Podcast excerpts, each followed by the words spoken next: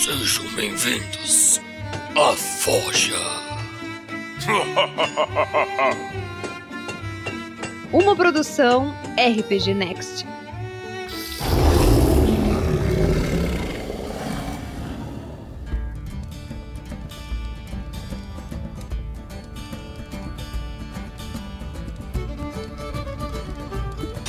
Bem, então a gente está começando primeira forja nesse formato, que é o programa de integração agora do RPG Next, é o programa que vai integrar todos os outros programas, seria o nosso centro de, de, de, de comentários e, e, e, e, o nosso jornal do RPG Next também, que vai estar tá trazendo o que está acontecendo para todos os acompanhantes, já que o RPG Next agora está com bastante gente trabalhando, tem pelo menos três podcasts bem ativos, que são... a gente vai falar mais para frente, mas bem, a ideia hoje é o seguinte: uh, a gente vai fazer um bate-papo sobre RPG e vamos fazer outras cositas massas. Então, é, primeiro eu quero começar aqui com os nossos participantes. É, esse programa vai ser sempre apresentado por mim, tendo como braço direito é, a Shelly e a Lucy. Provavelmente elas vão intercalar, então hoje tá aqui a Shelly. A Bem, gente vai ter também. É, diz oi aí, Shelly, foi mal. Te cortei. Oi aí, Shelly, foi mal, te cortei. Beleza, é uma boa apresentação. Vou usar essa na próxima. Uh, a gente tem também aqui o vencedor da Voz do Trovão, padrinho do RPG Next, que é o Heitor. E aí, pessoal. Uhul! E o nosso entrevistado de hoje, que não é ninguém de fora, é alguém bastante conhecido de todo mundo, o Rafael47. Opa, eu sou entrevistado, fiquei sabendo agora, que legal. Boa noite, bom dia, boa tarde, pessoal aí do live, da live e do podcast.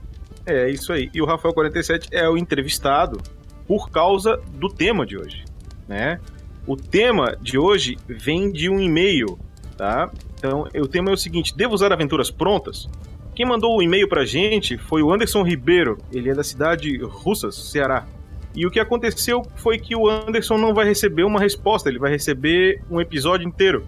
Uh, o e-mail que ele bota é assim: é, Eu de novo, Rafael, sobre aquela conversa com o Mamute e leitura de e-mails, achei que foi tudo que foi falado foi muito interessante, mas gostaria de destacar que vocês falaram sobre aventuras prontas e sobre as formas de abordagem. Sua analogia com a pizza de supermercado quebrou totalmente minha visão deturpada sobre essas aventuras. Depois eu quero saber, tá, Rafael? Eu, eu suspeito eu que também. seja, mas depois eu quero que diga. Eu é... também suspeito, eu vou, eu vou tentar relembrar do que eu tava falando há três anos atrás. Sempre, sempre ignorando-as, porém, ouvindo o que foi dito e sabendo que a aventura A Mina Perdida era pré-pronta, me instigou a pensar e utilizar uma destas numa próxima aventura é, de forma correta, é, preparado realmente. Aí ele fala mais algumas outras coisas nesse meio, mas bem, esse comentário do Anderson tá gerando o programa, esse, essa primeira live nesse formato, o que tá trazendo esse comentário do Anderson, e você que é ouvinte do RPG Next, pode fazer o seguinte, pode fazer esses comentários comenta lá na nossa página ou em algum, alguma, algum podcast, veja onde é que você pode fazer esse comentário e o seu comentário pode acabar gerando é, mais um programa da Forja. Beleza? É, então a gente vai começar hoje aqui. É, eu queria primeiramente falar dos programas aí que o RPG Next está fazendo, que é a real função desse programa também é que muita gente escuta só um feed, é, às vezes pelo pelo Spotify ou escuta só por outro meio e não conhece o que a gente faz. Então, queria apresentar para vocês que a gente tem um programa chamado Regras do GURPS, que nesse momento se encontra no episódio 55, né? E fala sobre desvantagens. Então, você que, que joga GURPS e, e tem aquela galera que não quer ler o livro, mas você quer jogar com eles e eles estão com preguiça de ler o livro, escuta o podcast lá do Vinícius Watson sobre regras do GURPS e os jogadores vão ficar bastante afiados sobre o sistema, que é bastante completo, mas eu confesso a vocês, como jogador de GURPS, que ele é um sistema bastante simples também. A gente também tem o Regras do D&D, que é feito pelo nosso excelentíssimo Rafael47 que está aqui, que pode falar pra gente como é que tá o podcast, Rafael. Estou na parte, nesse momento, fevereiro de 2019, na parte de magias, o último capítulo do livro. Mas como são 361 magias, eu estou fazendo em média de 5 a 10 magias por episódio, então aí vão alguns 50 episódios, mais ou menos, 30, 50 episódios só de magia. Depois tem mais uns apêndices falando sobre questões de condições, uh, falando sobre o multiverso do D&D, deuses, e depois tem um pouco de criaturas no final, então ainda tem, tem chão ainda. Acho que até o meio do ano aí, de 2019, eu termino o livro do jogador. Tu acha que termina esse ano, então? Não vai ser que nem obra política, vai terminar mesmo. É, eu tenho, eu tenho já planejado todos os podcasts, né? Então, se são quatro por mês, seis meses, é, é talvez passe um pouco mais. É. Eu queria falar Agora... pra vocês que o Rafael é o cara mais planejado que eu conheço, tá? Ele planeja até quando vai pegar gripe, é uma coisa impressionante. Uh, depois a gente tem. queria também deixar para vocês, claro que acredito que todo ouvinte do RPG Next conhece esse programa, que é o Tarrasque na Bota, que nesse momento se encontra no seu episódio número 94, tá quase virando centenário em números de episódio. Uh, e a aventura atual é a Floresta Negra, feita pelo Vinícius Watzel, é feita pelo, no sistema GURPS, é, ele usa o Fantasy, né? E o nome da aventura é Floresta Negra, é, e ela tá no sexto episódio, essa aventura, tá? E o nome, o nome do episódio é Sangue Antigo. O que, que vocês acharam do último episódio? O que tu achou aí, ô, Com spoilers ou sem spoilers? Oi? Não, aqui esse programa aqui é spoiler total, cara. Pode spoiler falar total? esse episódio. Ele vai ser, ele vai ser lançado, tá? Você que vai estar tá ouvindo em podcast, é, vai estar tá ouvindo depois do sétimo episódio, né? Então já deu tempo de ouvir. Se você não ouviu ainda o sexto episódio de Floresta Negra, então tampa os ouvidos. Infelizmente você não vai ouvir a voz da Shelly, mas tampa os ouvidos, não vai receber spoiler. Pule, para. Eu dancei, né? Porque eu não vi nem o 65 nem o 66. Ainda não? Vixe, tira, tira, tira o fone, tira o fone. Não, pode falar, pode falar. não, não vou dar spoiler, não. Eu vou, eu vou só dizer assim: a gente já terminou de gravar, então eu sei o que acontece até o final. E eu vou falar que, na minha opinião, esse foi o episódio com, assim, o maior plot twist de todos, até o final, até os que não foram lançados. E ouso dizer que o mais mortal também. Não, como eu não ouvi ainda, então não tem como comentar. Mas vocês não, que ouviram, mesmo, mesmo não até, não até agora, Heitor, o que, que você tá achando? Você, você já ouviu alguns? O que, que você... É, assim, é, o, o, eu, eu tô meio atrasado porque eu adicionei aquele QuestCast também na minha lista de, de podcast. Uhum. E ele acabou consumindo um tempinho aí, eu tive que deixar outros podcasts de roleplay para um pouquinho mais para trás. E, assim, na verdade, o que eu sinto falta na maioria dos, dos podcasts que, que envolvem roleplay são aquelas vírgulas sonoras. Porque eu acabo assistindo, eu acabo ouvindo muito no metrô e. Nossa, de repente, se tivesse uma vírgula sonora sempre que alguém vai fazer alguma rolada de dado mais, mais importante para a história, talvez, talvez fosse mais interessante. Eu, enfim, mas da história eu tô gostando. Eu, eu, eu tô gostando bastante. É, o que eu sinto falta é isso, vírgulas sonoras. Uhum. Você já conhecia o, o sistema do GURPS? Pô, é meio complicado, assim. Lá nos anos 90, quando saiu aquele módulo básico lá de capa branca, uhum. tinha uma loja de RPG lá em Recife, como era o nome? Eu acho que chamava Desafio. E aí apareceu um monte de, de, cópias por lá e todo mundo saiu pegando o, o, livro, todo mundo saiu passando a mão no livro. Uhum. É, e aí acabou caindo na minha mão também. Acabei lendo. É difícil não simpatizar de cara com, com 3D6. Só o fato de você não ter que ter um monte de dados ajuda bastante. Sim. É que o D&D é uma coisa fantástica, né? O D&D é uma coisa linda, né? Mas, uhum. E depois da terceira edição também. Mas é, é eu, eu gosto muito, simpatizo com o sistema. Pra provar isso, inclusive, eu que sou um cara precavido, ah, deixei aqui de lado essa caixinha aqui, ó. Ô, oh, louco! Cadê o Vinícius? Ô, Vinícius, o beijo! O Vinícius já viu foto dessa caixa. Isso aqui é a segunda edição do módulo básico. Vinícius vai adorar. Uau. Se ele jogar uma aventura com o Vinícius, ele não morre, de certeza. A capa, é... olha, a capa, a capa, de trás é a ficha do jogo. É a ficha. Pra quem não está vendo, é. o Heitor tá mostrando o sistema, o livro GURPS. Tá falando sobre GURPS. Caixa do GURPS. É isso aí. É... A gente tava falando de aventura, olha. As aventuras do módulo básico vêm num voluminho extra. Isso Aventuras aí. prontas, você é diz. Aventura pronta. É, é uma, tem uma solo e tem essa daqui, que é a mesma aventura que até a quarta edição, só que eu acho que na quarta edição eles passaram a publicar no site da Steve Jackson Games, né? Mas é, é, é bacana, eu, eu, eu tô gostando, eu tô gostando da aventura. O que eu tô gostando também é que a galera, assim, eu vejo o pessoal se apegando às regras, mas só até onde elas são necessárias, né? É, o GURPS é um sistema que tem, tem é, essa coisa de que se o cara quiser fazer roladas de dados demais, ele pode acabar perdendo ponto e, e a coisa acaba ficando chata. Eu me lembro que no D&D, pelo menos até o, o AD&D, é, a gente basicamente tem um sistema de combate. E uhum. aí, na terceira edição, com aquele negócio de perícias, ele começou a ficar mais, mais flexível, assim, para você fazer outras roladas fora de combate.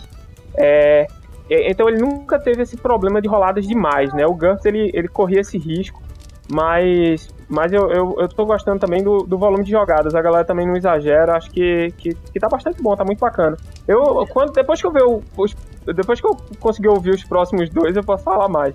Mas eu, eu tô gostando bastante, tô gostando bastante. Só sinto falta, como eu disse, de mais, de mais vírgulas, né? De, de, da, da, daqueles momentos especiais terem algum tipo de destaque no áudio. Legal. Feedback ótimo, né? Não é só pra aí. gente, como pra todo mundo que, que edita aí os podcasts. Não, não dá pra jogar agora. Volte pra sala. Outro, outra hora a gente faz. Os dois voltem pra Olha sala. só, a criança quer jogar RPG, o pai não deixa. Fazendo é, aí a brincadeira, ele quer jogar outra coisa, né? Pera aí, não. Foi mal, galera. É a, as crianças aqui querendo que eu configure o Roblox, rolou um update aí e fez logoff, mas Nada, que isso, fica engraçado. Eu já ouvi criança em outros podcasts e é muito engraçado. Às vezes ela vem e fala alguma coisa e faz parte, fica até legal. No bate-papo é fica lá. E aí, Bruno, o que mais que a gente tem? É isso aí que a gente tem. A gente tem alguns outros programas que saem com, com, com menos é, frequência. E a gente não vai até abordar eles aqui no momento, eles saindo nos outros programas, a gente vai estar tá falando sobre esses episódios que saíram. E para o RPG Next tá, tá acontecendo aí, é, é, boa parte do coração dessa equipe são os padrinhos. E os padrinhos que apoiam a gente em, em campanhas do PicPay e do Padrim. Que a Shelly sabe o endereço de có. Fala aí, Shelly. É. Ah. o Bruno adora me pegar de calças curtas. Quem sabe faz ao vivo. Poxa, ele. Não, é, é padrim.com.br, né? Barra RPGnext, certo? E é o picpay.me, né? Barra RPGnext. Rafael me corrige, mas acho que é isso aí. É, porque o PicPay tem a ideia do PicPay Me. Tipo, isso. me pague. Por isso que é o ponto ME. Paga nós. Paga nós, é, barra RPG Next. Eu sempre faço essa com a Shelly e pego ela, mas nunca foi ao vivo, agora foi. Então, pô, se você tá ouvindo a gente aí e tá pensando em ajudar uma galera nerd, sem cabelo tal, a produzir mais conteúdo, comprar melhores equipamentos e coisas do gênero, entra lá no nosso padrinho e dá uma força pro RPG Next que a gente vai continuar sempre crescendo. E agora a gente já tá com três editores de aventura. E graças a Deus o RPG Next voltou a publicar um episódio por semana. Tinha dado uma parada que tava tudo na mão do Rafael. Cara, deixa eu fazer uma observação aqui. Nós estamos com três editores não remunerados. Porque não remunerados, a ideia é. é remunerar, mas a gente não tem condições de remunerar ainda. Então tá sendo na, na, na amizade, no tempo livre, na, na amor à camisa, né? Mas é uma das metas do padrinho, não é, Rafa? Sim, sim. A é gente tem metas lá para fazer, puta, para fazer um monte de coisa com RPG. E aí com um pouquinho ah. de cada um de quem ouve, a gente consegue fazer muita coisa. Entrem lá para vocês conhecerem as metas também. E se vocês acharem interessante, gostarem da gente, deixa um cascaio para nós. E uma das recompensas de quem apadrinha o RPG Next é a, o prêmio Voz do, do Trovão, que esse mês foram sorteados três pessoas porque a gente vai ter três programas da Forja. E o primeiro sorteado foi o Heitor, que está aqui com a gente hoje. Oh. Ele foi o primeiro, temos mais dois padrinhos que vão estar nos próximos dois programas e que vão estar contribuindo com essa conversa, porque a gente, apesar de a gente ser jogador antigo, é, a gente não sabe tudo e os padrinhos também trazem muita informação e muito conteúdo para esse papo. E todo mundo tem bastante coisa a acrescentar, então é bastante vivo e interessante nesse programa, esse bate-papo. O padrinho antes participava apenas da leitura de e-mail e hoje o padrinho vai poder participar um pouco mais nesse programa, inclusive dando opiniões sobre o tema. Queria dizer que a pauta de hoje também tem tópicos que foi é, selecionados pelo Heitor que vão ser discutidos aqui hoje. Antes da gente começar a falar sobre o nosso tema, ok? Eu queria que a gente fizesse uma leitura é, dos e-mails aí, dos comentários que foram enviados pra gente. Então, vamos fazer aqui na ordem que a gente tá aqui: é Rafael, o Bruno Pança, a Shelly e o Heitor. O Heitor, não sei se tu tá com esse documento aberto. Isso é pra fazer o, o participante passar vergonha, é isso? É isso aí, cara. Tô, A gente não passa vergonha Tô- sozinho, é, tô é com que é os um dois. grupo. tô com os dois aqui abertos. Tu apadrinhou a gente pra passar vergonha, cara. É isso aí mesmo. Essa é a É, ideia. Vamos é passar vergonha junto. Vamos mostrar que RPG é coisa de gente grande. Qual é o documento? Qual dos dois? Então, a gente tá no PNB, é, o PDF Geral. do PNB. Isso aí. Então vamos começar o primeiro. Vamos começar aí é, com o Rafael 47. Manda pra gente aí, Rafael. Beleza. Bom, antes de eu ler aqui o comentário, eu só quero dar um alô pro pessoal que tá na live, que chegou dando um oi aqui pra gente. É o Hermes Souza, lá no Periscope. Nós temos Opa. também o Victor Hugo, que também deu um alô lá, falou assim: ah, entro no canal pela primeira vez pra conhecer e ver alguns vídeos e plau, vídeo rolando. É isso aí, Victor. Deu sorte, cara. O Pietro Barbosa aqui fez uma pergunta, mas pelo jeito da pergunta dele, não parece que foi pra gente, eu não entendi, mas tá aqui. O Pietro, boa noite, cara. Você caiu de paraquedas aí, seja bem-vindo. Nós temos o Matheus Pacheco, que deu boa noite para os aventureiros e aventureiras, e faltaram os mestres, né? Nós temos também no Facebook o, Aliton, é, Aliton Aurélio Souza e o João Henrique Carrenho, que deu um oi pra gente também. Então, olá pessoal, valeu. gente?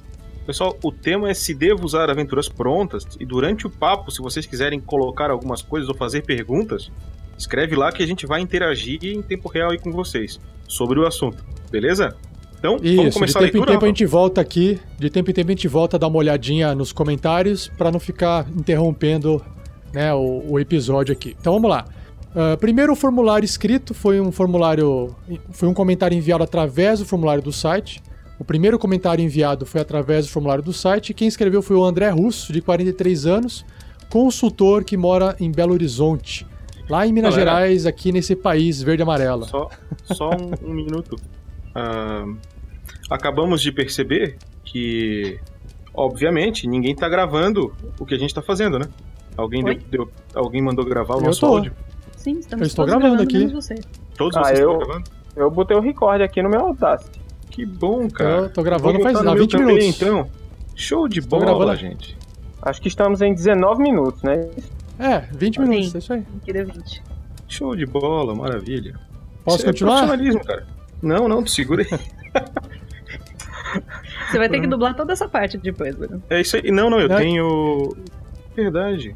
Eu Alguém tenho tá gravando backup, backup? Bruno. Eu É, tô gravando beleza, backup, meu amigo. Eu, eu não dei nem o backup do Craig, cara, que eu uso. Então, Show de bola. Foi Eu assim, tenho aqui, eu tenho backup. no improviso, cara. Pá, tenho maravilha. Vai ter live! Ah, Ah, não, meu Deus. É que não era, gente, não era pra ser uma live. Quem entrou na live entrou e tá pegando a gente de surpresa. Essa live é uma live de teste. E você tá aí, nossa cobaia. Inclusive o Heitor tá aí, nossa primeira cobaia. Ô tio, ô tio, você não ligou o gravador, ô tio? Poxa vida, ô, que vacilão, vacilão aí, ô tio. Beleza, Rafael. Manda ver. Assunto: dicas e sugestões. Pessoal, tudo bem com vocês? Tudo. Tenho acompanhado suas partidas pelo podcast e são muito legais. Mas fiquei com uma dúvida: que aplicativo vocês usam para o jogo via computador? Tem para Mac? E onde, e onde se encontra mesas de jogos a partir dele? Agradeço o retorno. Bracos, que é o André Russo. Respondendo aqui, André, a gente usa o Roll20, que é essa ferramenta, ou Roll20, uma ferramenta que não depende da máquina que você tem, depende só do navegador e internet. É o que eu recomendo hoje você usar, ok? Mesas de jogo, se você morasse. Ah, vamos pegar assim, o pessoal que usa muito essas ferramentas online, igual o Roll20, tem bastante fórum lá dentro que o pessoal costuma muito marcar partidas e você encontra, claro, muito mais gente jogando em inglês. Mas no Brasil a gente usa os recursos que a gente tem, né? A gente usa as redes sociais, Facebook. Se você quiser entrar lá no RPG Next, no grupo nosso do Facebook, lá também tem uma galerinha que marca partida.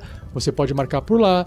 Você- se você virar padrinho com pelo menos dois reais ou virar um apoiador, um assinante no PicPay a partir de 5 reais, você já faz parte do nosso grupo de WhatsApp, onde também o pessoal costuma marcar partidas de jogos. Mas assim, onde que você encontra a mesa de jogo? Se, se for virtual, cara, internet. Entra no, nos fóruns, pergunta, entra em grupo de Facebook, pergunta, até grupo de WhatsApp cheio de gente, pergunta Vira lá quem quer jogar, você vai já. E entra no nosso grupo para achar uma mesa de, de Roll 20 pra ti, também tem várias mesas rolando lá, inclusive a galera tá combinando de jogar Vampiro, pelo que eu tô pegando lá no grupo. É isso que tá rolando, né? Tá rolando. É, o pessoal marcou, acho que não, acho que foi lobisomem que eles marcaram de jogar. Não foi nem vampiro, foi o storytelling de lobisomem. Aí, ó. Pela primeira vez aí... me interessei em entrar no grupo dos padrinhos. Aí, ó. Vocês não estão falando daquele one shot que rolou, não, né? Olha, Olha como eu não participei, eu não sei te responder, porque eles só marcam lá dentro. eles falam, ah, quem quer jogar? Tal dia, tal hora. E a gente não sabe o que, que eles fizeram naquele dia, naquela hora. Então. Mas fica a dica Mentira, aí. O Rafael eu, instala eu... uma câmera na, na, casa de cada padrinho para ficar fiscalizando. Eu sei que ele faz. Eu ativo o celular automaticamente, faço o celular vibrar, ele vai andando pela mesa, cai no chão, vira e eu assisto tudo. É isso aí, cara.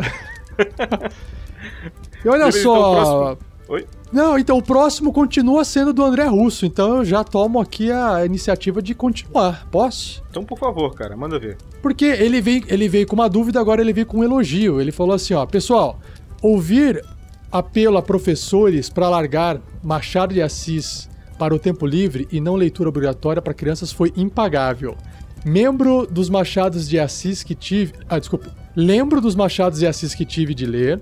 Dante Alighieri, mais um monte. Na minha época era legal a coleção dos Machado Vagalume. de Assis, pensa, Machado cortava os caras, desmembrava tudo, né? Membro, Membro dos, dos Machados. Machado Lembro. Na minha época era legal a coleção Vagalume, livros bacanas. Tinha Clarice Lispector, é, que era legal, Alexandre Dumas e seus mosqueteiros funcionavam. Agora, ler Poliana e Poliana Moça era de doer, nem sei o que é Poliana. Entre Nossa, vários outros. Isso é saber. ficar lá no fundo da biblioteca pública e olhe lá. Harry Potter, o Lord of the Rings, Senhor dos Anéis em escola, adoraria ver isso.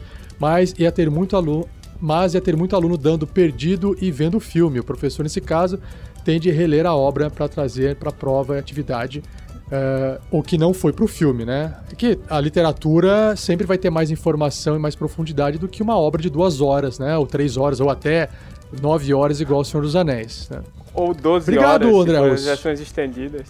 Yes. Ah, isso, dá 12 horas ficar estendida. não, dá 11. É, eu acho que o cara horas. podia eu acho que eu queria, o cara podia fazer a prova só sobre o Salgueiro Homem e o Tomo Badio. Aí pronto. E pronto, resolvido o problema. Quer ser avançado? Ah, Silmarillion. Eu... Então, eu vou fazer um comentário aqui pro André e para quem estiver ouvindo a gente, que é o seguinte: eu acho que não se trata de você indicar para a criança uma obra que você considera ser importante para a criança ler. Ah, eu li Machado de Assis é importante a criança ler. Ou eu li Harry Potter, então é importante para a criança ler. Eu acho que essa é a abordagem errada, porque a criança ela tem que pegar o gosto pela leitura.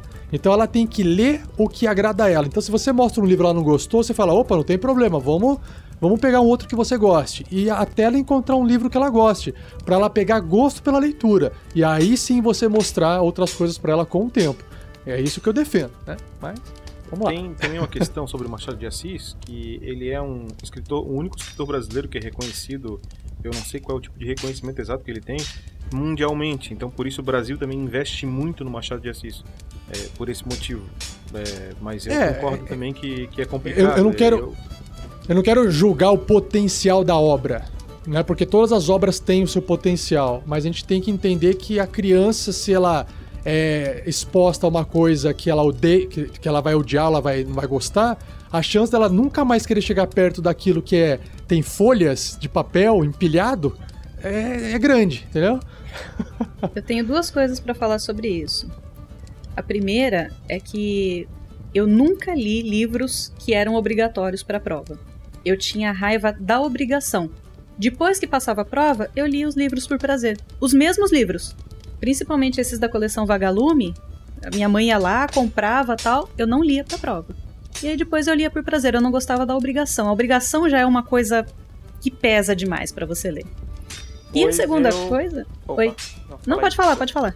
Então, eu detestava eles em qualquer situação. É, Sério? A droga da obediência, essas coisas, para mim sempre foi um saco. Não, mas tinha uns que eram bons. É que esses aí são os que, que puxam muito pra lição de moral, mas você pega, sei lá, um A Ilha Perdida, o outro lado da ilha, que são mais fantásticos. Puta, era legal pra caramba, era, era pura narrativa, era bem bacana. É, eu, eu, acho que tem um pouquinho a ver também com o fato de que eu era garotinho ali quando começaram aqueles livros-jogos do Steve Jackson e do Ian Livingstone. Aí você não e quer mais outra difícil, coisa, né? É, era difícil achar outra coisa divertida. É. Então, mas isso aí cai no que o Rafa falou, é o, é o gosto pela leitura, né? Você encontra uma coisa que você gosta. Exato. Tanto que a segunda coisa que eu ia falar é que eu realmente, eu defendo até esses livros que o, que o pessoal caiu de pau em cima quando começou a lançar biografia de youtuber ou esses livros de Minecraft que, que saíram agora há pouco tempo. Caramba, tava todo mundo, não, que porcaria e tal, e não tem conteúdo. Gente, é leitura sabe? Foi eu falei. É, é pra, pra, pra criança ou pra é adolescente é... aprender a colocar as frases Faz. no, no, numa forma Cara, certa. Fazer uma criança desligar direito. o videogame do Minecraft pra poder querer o livro, querer ir lá e ler o livro do youtuber lá, cara, isso é fantástico.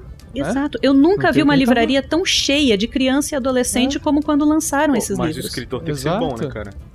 Não, não ser bom. fraude ainda, né, mano? É, eu acho que o cara nem precisa ser tão bom, mas, é, tipo, o primeiro livro da Lara foi a biografia da Carol Sevilla, que faz aquela novelinha é, da Disney, é que o pessoal anda de patim. Não, agora eu não lembro exatamente qual é o nome, mas a, a história é bacana, é um seriadozinho bacana. Exato. E aí o que que acontece? Ela foi e leu, então já, já começa a, a pegar a parte do, do português, da gramática. Não, não é só é, você ter bagagem de leitura.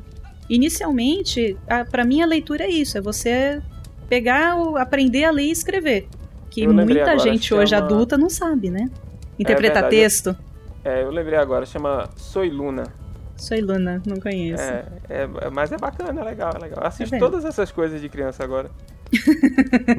não é fácil ser pai. É. É isso aí. mas então... acho que é isso, né? Abraço pro André. Valeu Abraço, mesmo. André. Ele, Valeu ele aí pelas provocações. então, acho que o próximo é meu. É do Vai, Felipe Oliveira. Ele é da terra do Rafael 47, aí o estado do Paraná, mas a cidade dele é Pato Branco. Pato Branco daí. Pato Branco, a gente sabe por causa daquele programinha que tinha lá. Uhum. O assunto dele é uma dúvida. Esse é o programa oh, certo, cara. Esse é o programa oh, da dúvida. Bruno, você pulou a idade e a profissão dele, cara. Ah, então. Ele tem 25 anos e ele é garoto de programa que nem eu e o Heitor. Né, Heitor? Ô, oh, peraí, também não ofende, cara. Eu, eu falei pra você, eu sou um cara de infraestrutura.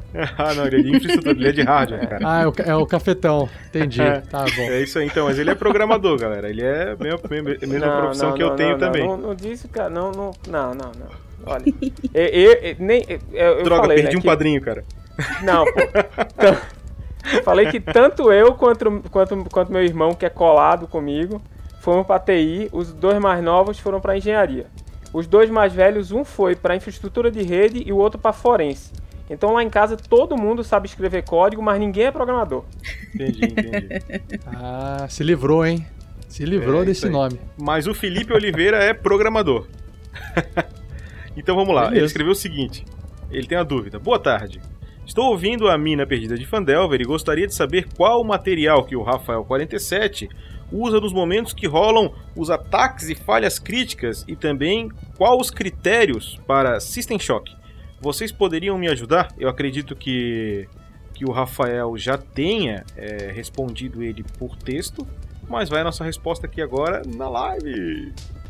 Bom, resposta curta e rápida. Você vai acessar um link aqui na publicação desse episódio, onde você vai ter acesso a esse aplicativo das cartas críticas gratuitamente. É só você acessar e também quando você acessar esse link, não vai te dar só acesso ao aplicativo, vai te dar acesso às cartas. Então você pode baixar as cartas, subir no Roll20 e usar na sua partida de RPG lá dentro. Primeira resposta dada, certo? Ele fez uma segunda pergunta que são os critérios do System Shock. System Shock é uma variante de regra que o livro do mestre, o guia do mestre do D&D quinta edição apresentou. Então eu experimentei usar aquelas regras na aventura da mina para ver como é que ficava. Você pode perceber que no começo acontece mais System Shock. Por quê? Porque se você causar um tanto de dano, é, um percentual do dano, é, um percentual da vida do personagem dano. Então, sei lá, passou mais de metade é, da vida que ele tem num dano só. Então, pode ser que aconteça o System Shock. Por isso que no final da aventura o System Shock foi desaparecendo, né? Mas assim, é bem mortal. É, com as cartas de falha crítica e acerto crítico, eu não pretendo mais usar o System Shock porque pode dar ruim demais, tá bom? Então é isso. Ou então os jogadores vão ter que começar a fazer umas três fichas para cada aventura, vários personagens para ir substituindo, porque o mestre vai matar todo mundo. Não, não mato ninguém. Não mato ninguém, não. Vocês que morrem. Não, o Rafa não mata, quem mata é o Vinícius. Agora a leitura vai para a menina de cabelos rosas. Agora, so aliás, o ouvinte will. do RPG Next tá vendo a Shelly de cabelo rosa aí pela primeira vez, Shelly? Não teve eu a live? não tô vendo, sou live, O Rafa não falou nada do meu cabelo pink, eu tô muito chateada. eu não enxergo. Aqui, Com as cores de Nicolas. Eu, eu vejo que tá claro. No, aqui eu não vejo rosa, eu sou daltônico. É muito claro, não consigo ver. O Rafa não vê rosa. Ô, tristeza. Ué, eu Sim. também sou daltônico e eu tô vendo que tá rosa. É, então, acontece. Ah, que bom. Né? O Rafa ele arruma um rosa. E recentemente teve um episódio lá de desvantagens do GURPS, daltonismo, né? é, mas não, é, não dá muito ponto não, né? Tem que ser, não é tão ruim assim também. Não, né? não, não, mas, mas lá, é pra, lá é caso sério, lá é pra galera que praticamente enxerga em preto e branco. É, o Rafael é sobra ah, ponto pra bem. cacete, é daltonismo, calvície, uhum. né? Mas ele também tem as vantagens, oh, multitarefa e tal. Vou montar uma é. ficha no GURPS, vou colocar essas desvantagens aí pra fazer o super-homem. Tá bom. GURPS Manda ver, Shelly. Bom, então eu vou ler um comentário que foi feito no post do Tarrasque na Bota do episódio 10 da Casa da Morte. Olha só, re retomando a Casa da Morte. O comentário do Jorge Augusto. E aí, Naxters? Que final! Um perfeito déjà vu. Eu já joguei uma mesa em Ravenloft, Ravenloft, que entramos em uma casa similar. Claro que a similaridade foi pelo fato de ser uma casa abandonada, mas as coincidências acabam no começo e recomeçam no final. Realmente tivemos que queimar a casa para poder resolver o problema. Mas como estávamos em Ravenloft, depois de queimar a casa e ela ter sido derrubada por causa da queima da estrutura, ao olhar para a mesma casa dois meses depois, ela estava igual, sem qualquer dano. De resto, grande abraço e até o próximo comentário. É... Ele fez uma observação, né? Com relação a isso, não só para o Jorge Augusto, mas para todo mundo que está vendo e ouvindo, é, a, gente falou, a gente falou já sobre isso na, na Forja, né? Ela, é uma, é, é ela é uma casa amaldiçoada e se você ler a aventura, ela se reconstrói. Se alguém tacar fogo na casa e ir embora, ela volta e ela vai ficar reconstruída. Mas depois que os aventureiros eliminaram o mal da casa, aí a história pode ser outra. Não disse se a casa vai voltar ou não a princípio, depois vira uma casa normal. Depois que você exorcizou, né, digamos, a casa. Virou uma casa normal. Mas a casa em si, ela é amaldiçoada e ela sempre é, volta ela para os próximos aventureiros, né? Porque senão não tem o que fazer. Isso. Um parque de diversões, é um parque de diversões para aventureiros desprevenidos. É, e a gente está tentando manter isso agora. Terminou uma, uma aventura, a aventura concluiu, a gente grava uma forja sobre isso também, uma forja especial, para falar todos esses segredinhos e esses detalhes por trás do escudo do mestre. Que não Exatamente. Por trás do monitor do mestre. Hã? Por trás do monitor do mestre. É. Escudo digital. tá certo. E a leitura agora vai ser por conta do nosso Heitor. Heitor, o cara, vai todo mundo decorar o meu nome, que você já falou umas 20 vezes. Mas é isso aí, cara. Tu é o convidado de honra. vamos lá, vamos lá. É, nossa, deve ter sido escolhido a dedo esse aqui pra eu falar, porque não tem nem espaço pro cara errar. Vamos lá, foi sobre o episódio 63, Dano e Cura, do D&D 5e, Livro de Jogador, parte 2, do Alisson Sturza. É, ótimo cast, simples e didático, como o Rafa costuma ser. Apenas uma correçãozinha.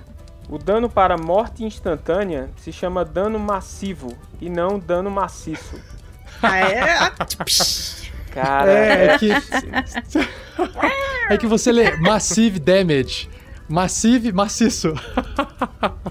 Não, cara, co como eu sou convidado, sou padrinho, eu posso dizer que ele tá sendo só chato mesmo.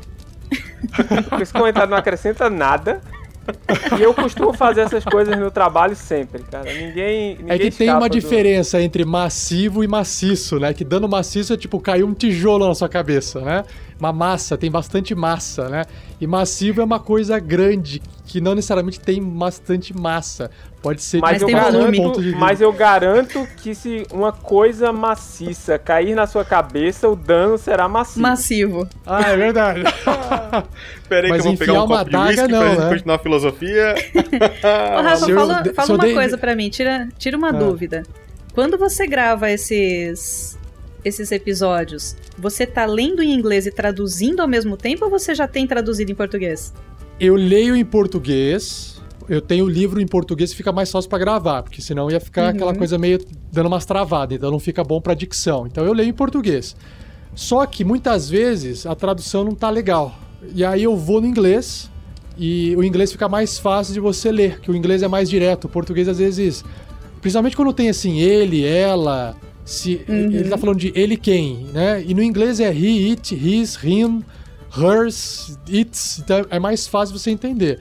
Então às vezes eu transito entre os dois livros porque eu também quero comparar, que o inglês não tem erro, quer dizer, até tem umas erratas lá, mas o português eu sei que tem errinho de português também. Então eu vou olhando os dois. E às vezes sai essa, porque eu, eu lembro do, do Massive Damage, e aí eu falei dano maciço. Acontece. Acontece. E tomou um comentário maciço. Tá aí, ó. É. E o Heitor deu ah. uma chalapada massiva. Maciça, massiva. tá certo. A bola vai voltar pro Rafael 47, então. Ah, voltou! Inédito! Primeiro áudio Aventura Solo. Esse é o comentário que o Vitor Hugo fez lá num episódio, numa publicação sobre um áudio Aventura Solo. Perfeito, vou compartilhar com meus amigos e pedir para eles preencherem o feedback. Então, assim, só para contextualizar, existe um podcast publicado que se chama O Labirinto da Morte, que é um áudio sonorizado em audiodrama, que é uma aventura solo interativa em áudio, igual aqueles livros jogo, só que em vez de ler você vai ouvir. Só tem um único problema.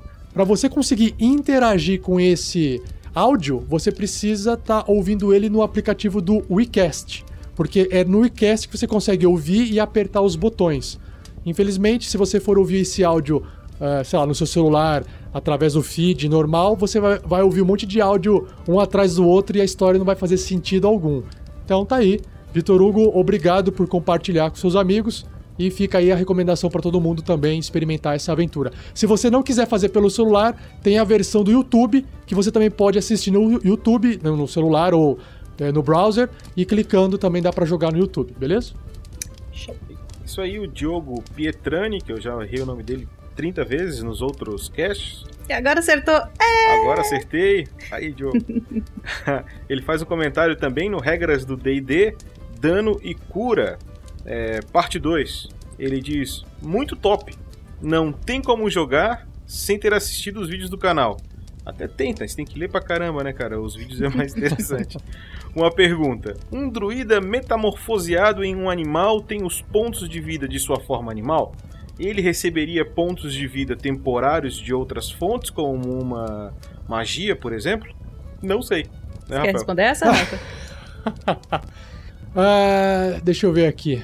e pensar um pouquinho. Quer um D20? É, é que assim, ó. Só para explicar, a, a metamorfose do druida, quando ele transforma um animal, se ele leva dano e ele perder todos os pontos de vida daquela forma animal, ele se destransforma. Eu só não lembro agora na regra, eu acho, é, acho que aí o dano que sobrar passa pro personagem. Então, por exemplo, eu, te, eu sou um druida com 10 pontos de vida e me transformei num lobo com 10 pontos de vida. Então, teoricamente, eu tô com 20 pontos de vida na prática ali, porque eu tenho os 10 pontos de vida do lobo, se eu perder os 10 pontos de vida do lobo, eu me transformo no personagem normal, novamente no druida, e eu continuo com meus 10 pontos de vida, a não ser que tenha recebido mais de dano. Então, é essa é a primeira questão. Aí ele falou assim, né? Ele, é, é, ele receberia pontos de vida temporários de outras fontes. Olha, você fazer uma magia com pontos de vida temporários é, é tipo aplicar um. como se fosse uma, um escudo de proteção né, em volta dele. Então, o animal com pontos de vida temporários vai funcionar da mesma forma.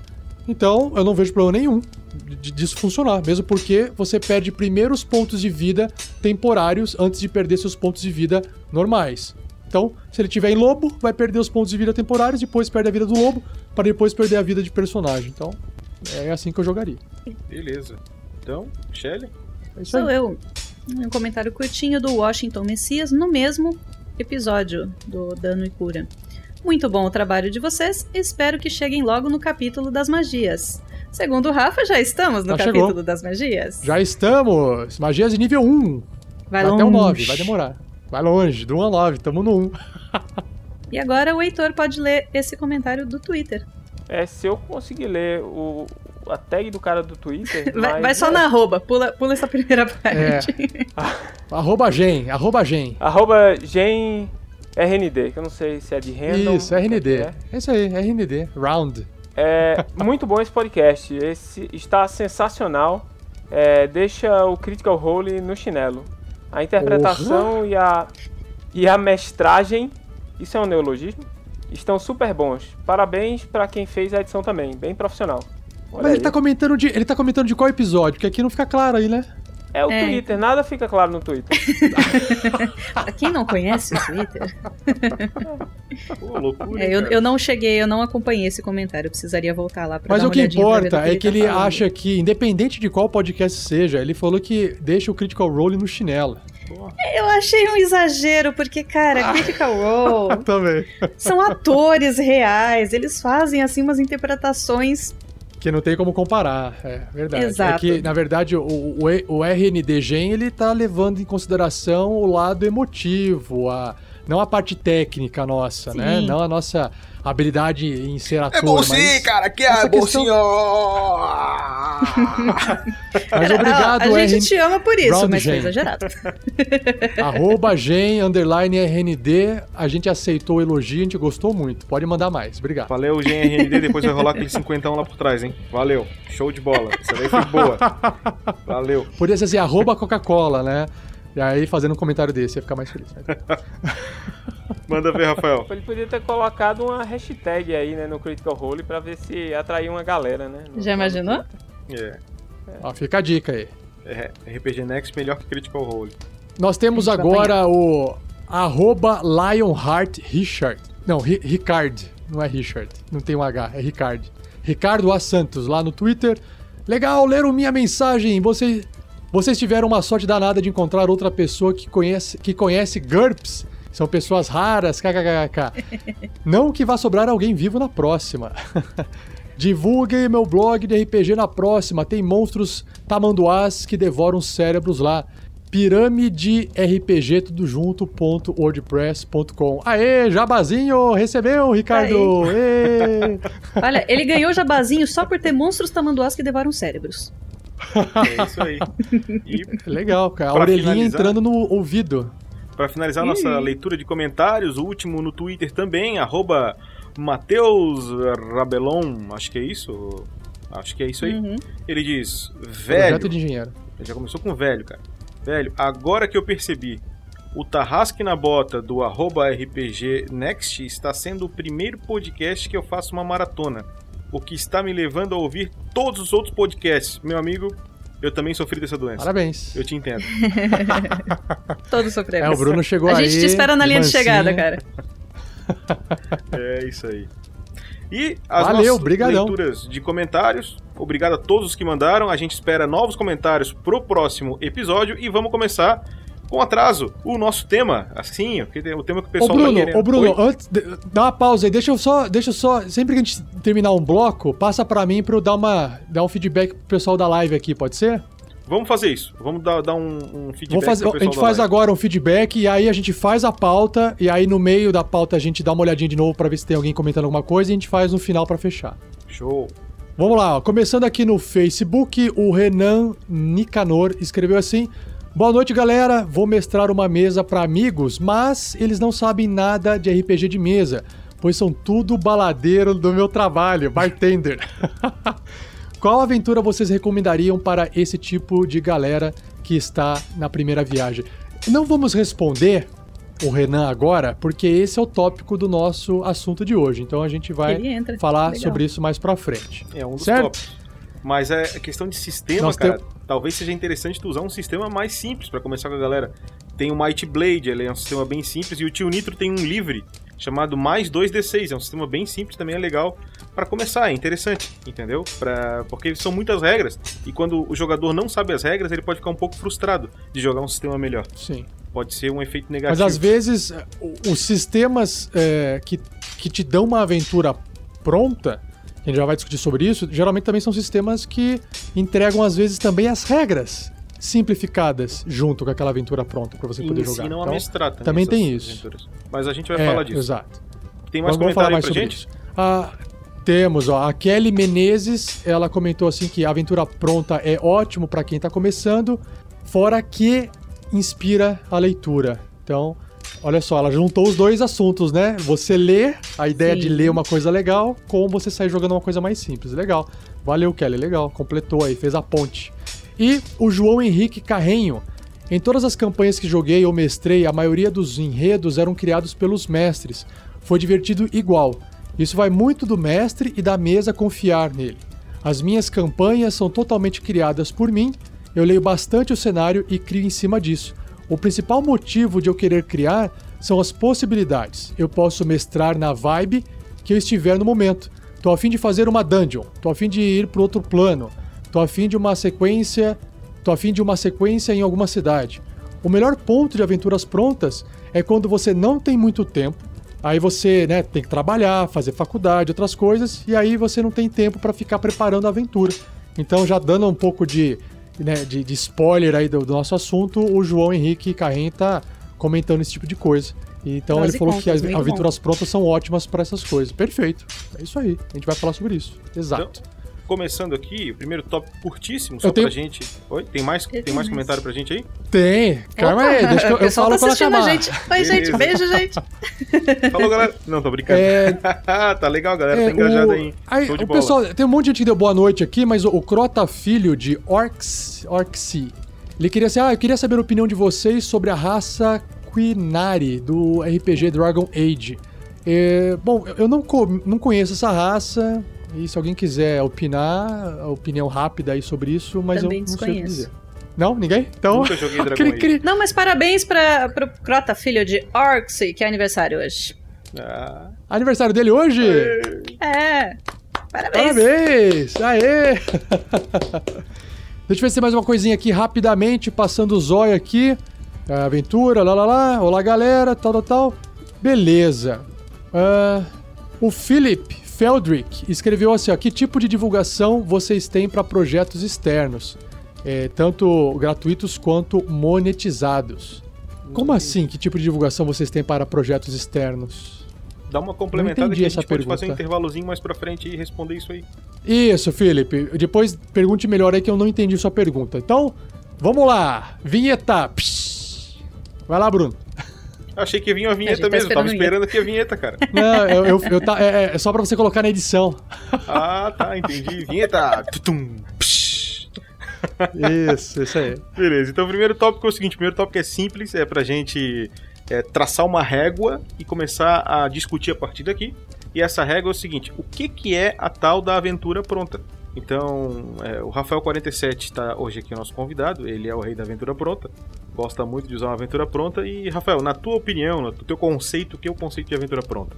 Primeiro eu quero desconstruir essa palavra porque eu acho que ela, ela é errada. Ah, no inglês, eles usam o pre-made, que é pré-feita, pré-pronta, pré-construída.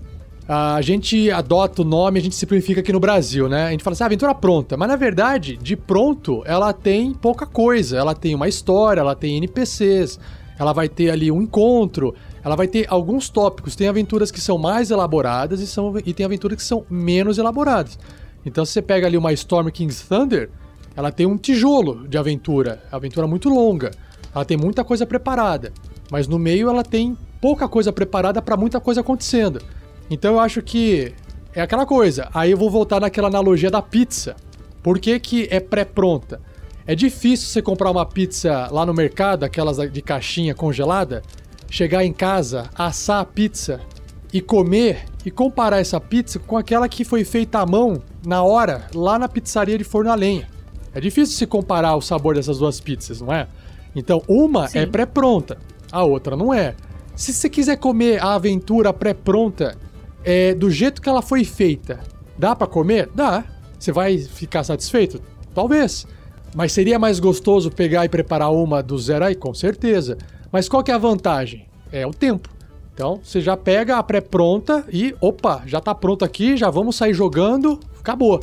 O que não impede você de rechear aquela pizza, de colocar mais queijo, colocar uns ovos, colocar tomate e fazer uma torta em cima dela. E aí você pode preparar melhor a aventura pré-pronta. E aí eu me enquadro nesse mestre. Eu prefiro pegar a aventura pré-pronta, dar uma recheada e usar do que construir uma aventura do zero. Ok, então o conceito de aventura pronta é uma aventura que foi pré-concebida, mas que o mestre não precisa necessariamente seguir todos aqueles pontos que estão lá como se fosse um roteiro fixo. Beleza, então quais são os diferentes tipos de aventura pronta? Eu coloquei esse tópico pelo seguinte fato: é, eu, eu fiz uma, uma adaptação da aventura é, A Terrível Tragédia de Tragedore, que é uma aventura para AD&D, né? Transformei ela em é, uh, o Mistério de Tagfell. Em pizza. Né? Ah, tá. Então é o seguinte, é, foi, foi a partir de uma aventura pronta, certo? Que eu tirei os elementos, eu cortei um monte de coisa, inseri outras nessa aventura, certo? E a gente fez então o Mistério de Tagfell. É, tem, se tu quem lê a Terrível Tragédia de Tragedore vai ver que tem muita coisa ali dentro que eu absorvi. Eu praticamente usei uma aventura pronta para um sistema diferente, não era nem o mesmo sistema, né? E então eu vejo que tem determinados tipos de aventura, porque essa aventura ela é muito pequenininha, assim como a Casa da Morte ela é uma aventura bem pequenininha. Mas, por exemplo, a Mina uhum. Perdida de Fandelver é bem mais do que uma aventura, é o que a gente antigamente chamaria até de campanha, porque ela comporta várias aventuras ali dentro né? E acredito que é. a Storm King's Thunder deva seguir o mesmo tipo de, de conceito. Isso, vezes 10. Vezes 10. é, Shelly, Heitor, se vocês quiserem botar alguma coisa sobre isso, não? Eu quero só fazer um adendo pro pessoal que caiu de paraquedas, pro pessoal que não conhece o, todos os programas da RPG Next. É, nós temos a Mina Perdida de Fandelver, que é a aventura pré-pronta, mestrada pelo Rafa. O mistério de Tagfell, que o Bruno falou, também está no, no feed do RPG Next. Jogadores incríveis. E o, a SKT, a Storm King's Thunder, a gente começou a live nessa segunda-feira agora e vamos em frente por muito tempo ainda. Como o Rafa disse, é uma aventura gigantesca. Então? Ah, ah, ah, gigantesca? É verdade. Não tinha pego essa. Porra, ele dando spoiler, hein? Não, imagina. Vocês não viram o tamanho do livro? É gigante. Ah, tá. É. então vamos ao seguinte: tópico 3, que é quais são os benefícios e quais são os malefícios, se é que tem, ou se é que não tem, se é que tem outro, de se usar aventuras prontas. Que que tu... Acho que essa eu vou passar pro. O, o Heitor, tu chegou a fazer algum comentário comigo sobre isso, não chegou? Cara, é. É que. Assim. Eu. Na época do DD 3, foi uma época que eu joguei muito RPG, né? Tava fazendo faculdade, aí não tem ninguém me cobrando. Aí você deixa de ir pra aula pra jogar RPG. Né? e, e aí. Nossa, a gente jogava muito DD na época, cara. E o que eu observava era o seguinte: tem, quando, quando você pega os livros básicos, e, e, cara, eu imagino que em sistemas como o GURPS isso, isso acaba se intensificando, mas quando você pega os livros básicos, por mais que você pegue lá um Dungeon Master Guide e ele explique, explique para você como, como conduzir uma aventura, tem algumas coisas que, que são obstáculos gigantescos. Falaram aí de druida. Cara, no D&D 3 e no 3.5, druida era a classe mais apelona que existia. E se, se você soubesse é, é, cuidar direitinho. E, e aí o que, que, que acabava acontecendo? O, o, nível de dificuldade, por exemplo, era um negócio que ficava lá na mão do, do, do, do mestre. Ele, ele, tentava, tentava, tentava organizar os monstros de maneira que equilibrasse o XP e o nível de dificuldade, mas sempre tinha quatro jogadores de D&D pilantras que faziam os personagens combados, todo mundo tinha um nível de ranger, e, enfim, e, e, todos aqueles outros combos lá do, do da época do, do, da terceira e do 3.5. E aí, assim, desbalanceava tudo. E, e, na aventura pronta, o fato da maioria delas ser, eu diria que todas, mas é porque provavelmente alguém publicou sem testar antes. Mas o fato delas serem pré-testadas quer dizer, de, de, de mesas terem, terem preparado fichas dentro do sistema, terem jogado com aquelas fichas, terem chegado à conclusão de que aqueles é, monstros naqueles locais, com aqueles níveis de dificuldade, com aquela quantidade de PV, que muitas vezes ele, ele, ele não pega muita aventura, não diz ó, só aqui tem um troll. Ela dá um nome pro troll, dá uma quantidade de pontos de vida precisa pro troll e para aqueles outros três kobolds que estão lá no, no mapa. E eu acho que, que essas coisas, assim, o fato de outra pessoa ter parametrizado, calculado essas coisas para você, sem você precisar se preocupar com, pô, por que diabos eu fui dar uma Vingadora Sagrada pro, pro cara lá da mesa, eu acho que, que, é, que é muito positivo. Eu acho que, que alivia muito a dor de cabeça do cara que tá do outro lado. E assim, eu não sou narrador, não sou mestre. Mas como jogador, ver, ver o, quanto, o quanto alivia pro, pro cara que tá lá, pro cara que tá mais sofrendo na, na campanha, eu acho bacana, cara. Eu acho é, que é um aspecto muito positivo. Esse negócio do ND é um negócio que me marcou muito. É, eu nunca tive um Dungeon Master que não ficasse frustrado com as contas que fez, esperando um bom resultado, mas que acabou sendo frustrado lá, ou por um bárbaro, ou pelo, por um druida, ou por um mago de nível um pouquinho mais alto, né? Com, enfim. O Heitor, ele levantou duas questões. Vocês me permitem exaltar essas duas questões aí? Claro. É, deixa eu pensar aqui. Nós temos o tá. seguinte. Vai lá. Na construção, na construção de uma aventura, ok? E pegando o livro do mestre, Olha, o único livro de mestre que eu li foi do sistema do Dungeons and Dragons, porque se você pegar um vampiro, se você pegar um, um lobisomem, outros eh, livros RPG, eles têm um livro só e junta tudo, né? Então lá dentro você tem a explicação das regras, das mecânicas do jogo, como é que você controla o personagem, como é que você faz combate, como é que você faz testes, e você tem uma seção, uma parte que discute como é que você conduz a narrativa que são coisas diferentes.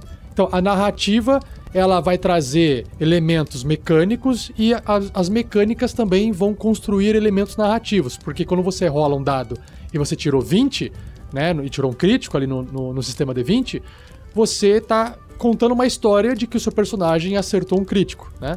E aí o que acontece? Mas não basta isso, porque se você vai construir uma aventura do zero, você tem que levar em consideração o sistema, que são as regras, a matemática por trás do jogo, que foi o que o Heitor falou, para você não colocar um monstro muito forte e matar os jogadores, ou muito fraco e não trazer um desafio, porque aí fica muito fácil e fica chato também. Então você tem que ter o domínio matemático da coisa.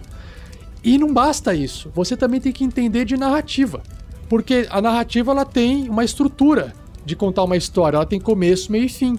E esses livros, eles explicam como é que você constrói a história com começo, meio e fim. Então, o Bruno comentou assim, o Heitor também falou, né? Ah, tem, o, é, tem a pessoa que escreve. Se você compra uma aventura pronta de uma empresa que tem bala na agulha, dinheiro para contratar bons é, game designers e contratar bons roteiristas, eles provavelmente vão escrever aventuras balanceadas com uma boa história. Agora, também tem aquela coisa, ah, eu vou fazer o meu. Na minha cabeça é legal.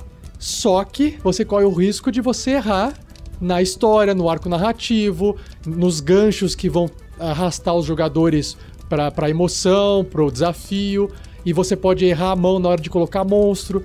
Então, eu, eu acho dificílimo montar uma história, montar uma aventura. E eu fico assim, é, eu fico abismado quem consegue fazer isso, porque se você tá dentro de uma aventura pré-pronta e você tem que improvisar alguma coisa, é muito mais fácil você fazer um improviso ali no meio. Se você tem uma aventura inteira por trás pré-pronta para te sustentar. É igual você colocar uma cereja no bolo. O bolo já tá pronto, só tô colocando uma cereja aqui e uma cereja ali.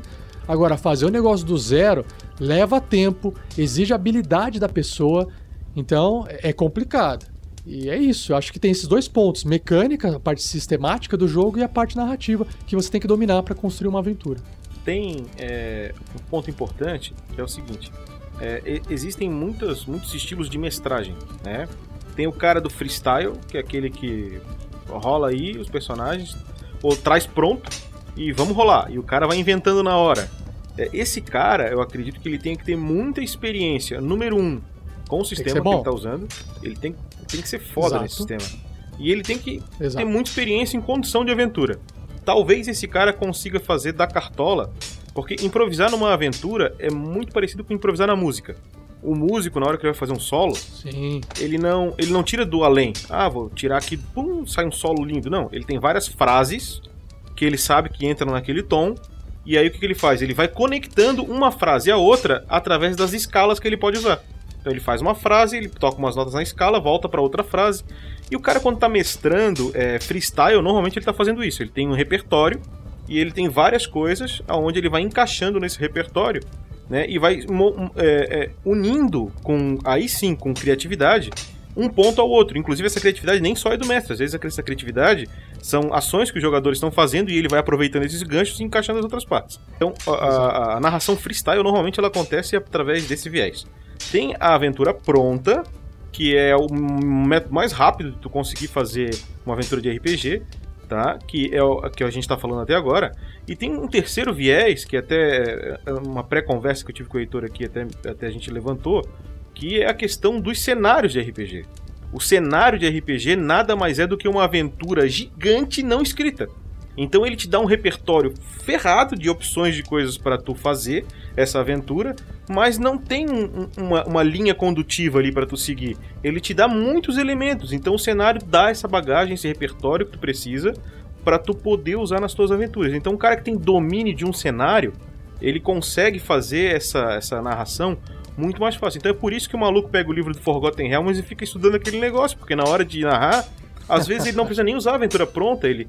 Não, mas aí tu entrou na cidade tal, aí ele lembra que tem uma guilda. Não, tem a guilda tal que tem o fulano de tal, que ele já conhece qual é a ficha, qual é o negócio, aí ele saca aquela ficha que ele tem lá impressa, tá aqui o cara, e aí ele já tem os uhum. inimigos. Então ele tem muita coisa na manga para usar porque ele usou um cenário, né? Mas o nosso foco Exato. hoje não é o cenário. É, isso cai no. Essa era a quinta, quinto item da pauta. A gente cai no, no sexto item da pauta, que é o seguinte: quando é que a gente usa uma aventura pronta? Quando é que a gente usa um cenário? e quando é que a gente faz uma narração freestyle, né? Esse é o ponto. Então, Rafael, na tua opinião, quando é que tu usaria um, usaria outro? Para quem que tu acha que é, é recomendado um, outro? É, por causa daquele argumento que foi citado no Facebook, quem que escreveu mesmo? Foi o João Henrique Carrenho. Eu, eu tô com ele.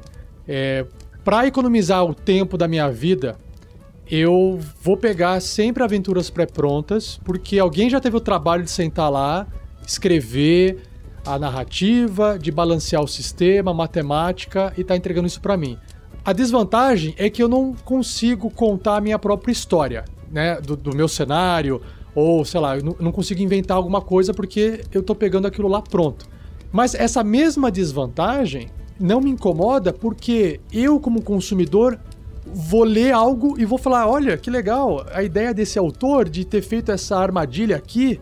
Ou seja, eu também vou me surpreender ao ler aquela aventura como mestre. E depois, quando os aventureiros, os jogadores com seus personagens, forem interagir com essa aventura, vai ser uma coisa completamente diferente, porque você tá, você sabe um cenário que vai acontecer alguma coisa ali, os aventureiros chegam lá e fazem uma coisa que às vezes sai completamente fora do controle. Então, a diversão para mim está no ato de jogar RPG, porque a aventura, o texto escrito livro, não é RPG. Assim como o livro de regras não é RPG. O RPG só surge quando você senta em volta de uma mesa, começa a contar uma história, as pessoas começam a interpretar e vocês têm um sistema por trás sustentando se pode ou não pode fazer tal coisa. Isso é RPG. Igual o jogo de tabuleiro. Ah, eu, eu comprei um jogo de tabuleiro, né? Você comprou as peças do jogo de tabuleiro. O jogo ocorre quando você senta, abre e joga. Entendeu? Então é, é, muito mais isso. Eu gosto do jogo. Eu não me importo com as peças que vêm prontas. Deu para entender? Shelly, quer botar um. É, o que eu posso dizer é sempre com a minha visão de jogadora. Eu nunca mestrei, não sei mestrar. Então, eu, eu confesso que no começo eu tinha um preconceito que acho que muita gente tem dessa história de aventura pronta. Então, acho que a primeira coisa que eu quero apontar são os contras, entre aspas, a meu ver. Uh, o primeiro seria: eu sou uma das pessoas que mais odeia spoiler na vida. Eu tenho horror a spoiler. E a aventura pronta, ela tem essa armadilha. Uh, você já ouviu falar, ou outra pessoa que já, já ouviu falar e vai dizer. Cara, eu sei que a SKT tem gigantes, porque não tem como você fugir disso. Entendeu? E E se, se não fosse uma aventura pronta, eu não saberia disso. Eu acho que isso acaba até. Se, se você for um jogador mais sacana, pô, eu poderia ter criado uma personagem que fala gigante, uma personagem que tem qualquer vantagem contra gigante, imaginando que essa aventura é sobre gigantes. Uhum. Entendeu? Então é, é um spoiler que eu não gostaria de ter tomado. E eu tomei. Mas eu acho que isso não atrapalha. Isso não, não, atrapalha não, não, não atrapalha muito. É, é que uma... eu sou assim, radical. Eu tô sendo radical nesse momento. Então, uma solução é o mestre fazer o que eu fiz. Eu, como eu ia gravar um podcast em cima de uma aventura pronta e eu não queria que as pessoas soubessem como é que ela terminava, eu mudei o nome de tudo. Uhum. Entendeu? Então, eu só descobriram que era quando eu falei. Claro que ainda peguei uma aventura que saiu no Dragão Brasil lá na PQP da, dos anos, que eu não vou falar para explicar por que eu tenho. Pra não entregar a idade? Se eu sou careca e tal. Mas saiu lá atrás, essa aventura em português, saiu aqui. E eu peguei ela e adaptei ela e ninguém sabia, nem os jogadores, inclusive. Eles só descobriram depois da aventura. Então é uma uhum. solução. Você... Uma solução. Ah, boa dica. Vocês ah, assistiram. Dica. Você... É, vocês assistiram Westworld? Eu não assisti. Eu assisti. Lá vem spoiler, então, deixa eu então, tirar tudo. o fone. Não, beleza. É, é um spoiler soft. Vamos lá. Tem aquela parte do Shogun, né? No. Acho que na segunda temporada, início da segunda temporada. Não vi. E no aí a mundo, medida... No mundo oriental lá. Okay. Oh my god! É, e a medida. Another war! É, e a medida. Ó, um outro mundo chamado Shogun, que é oriental, veja só, né? Que coisa impressionante. Que coisa, não? E aí, quando, quando começa essa parte do, do Shogun, os o, você reconhece e o próprio autor do, dos personagens ele fala na série que, pô, é porque eu tinha pouco tempo para elaborar, né? Então eu peguei o background de vocês e mudei o cenário. pô, o cara. É. E, e, assim, e ficou bacana, fica muito bacana. Você vê, os personagens eles, eles, eles, ficaram interessantes, embora eles sejam, sejam um cara plagiando a si mesmo. Mas é, ficou interessante. Legal. Ficou é, interessante. É tipo um jogo. Gostei, é isso aí. Mas olha só, então vou, anotei, assim... anotei, a dica, anotei a dica do Bruno, eu vou trocar então gigantes por kobolds. Vou trocar. Isso.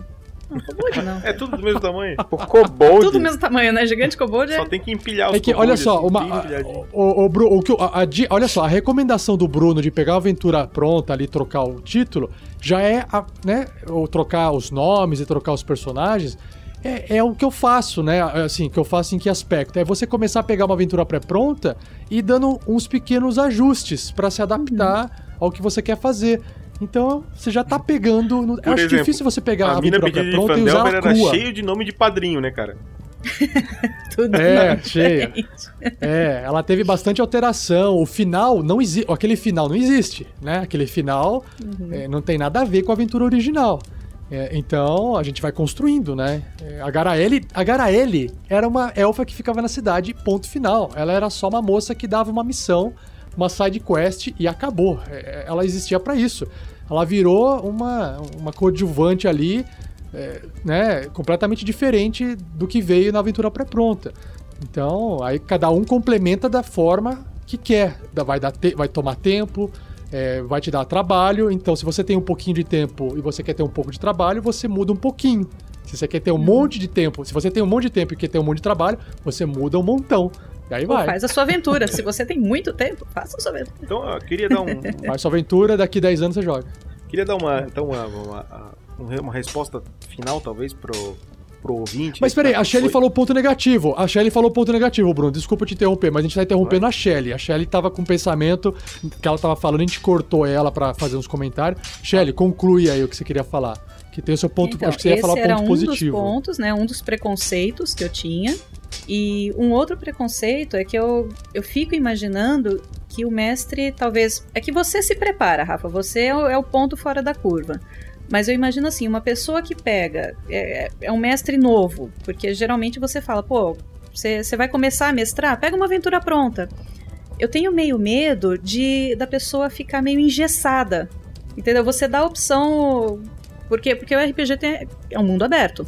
Então a pessoa fala uma coisa completamente diferente. O jogador pega e tem uma ideia assim que não está prevista na aventura pronta.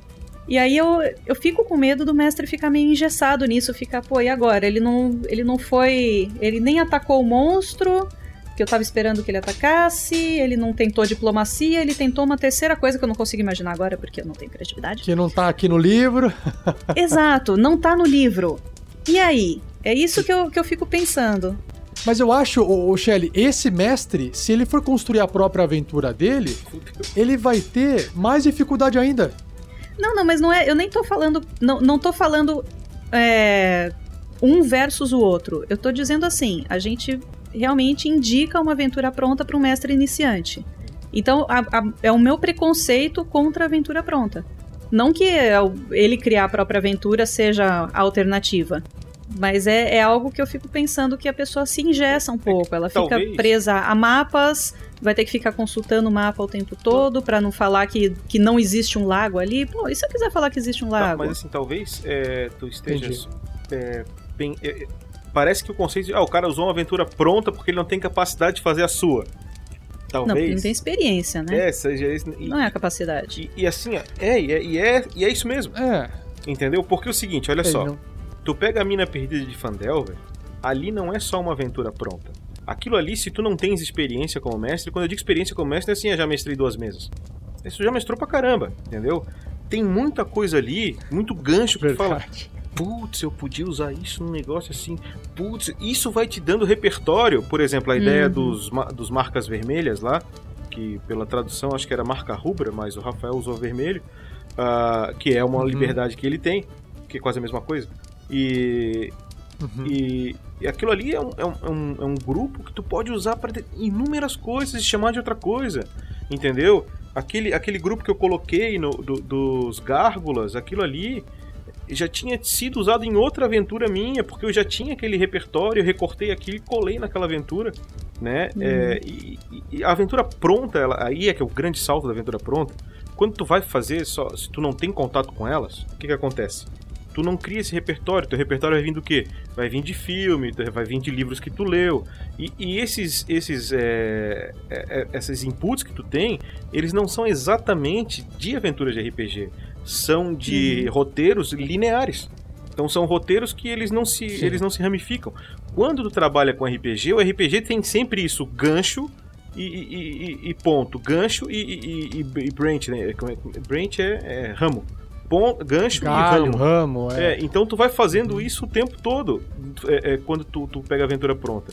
E quando a aventura pronta é boa, como no caso da Mina de Perdida de Fandelver, é, eu acho que aquela aventura é muito boa pra quem tá começando, ela te ensina a mestrar quase. Então eu acredito que todo jogador Legal. novo deveria usar a aventura pronta não só pro benefício dos jogadores, mas porque ele vai aprender muito com aquilo.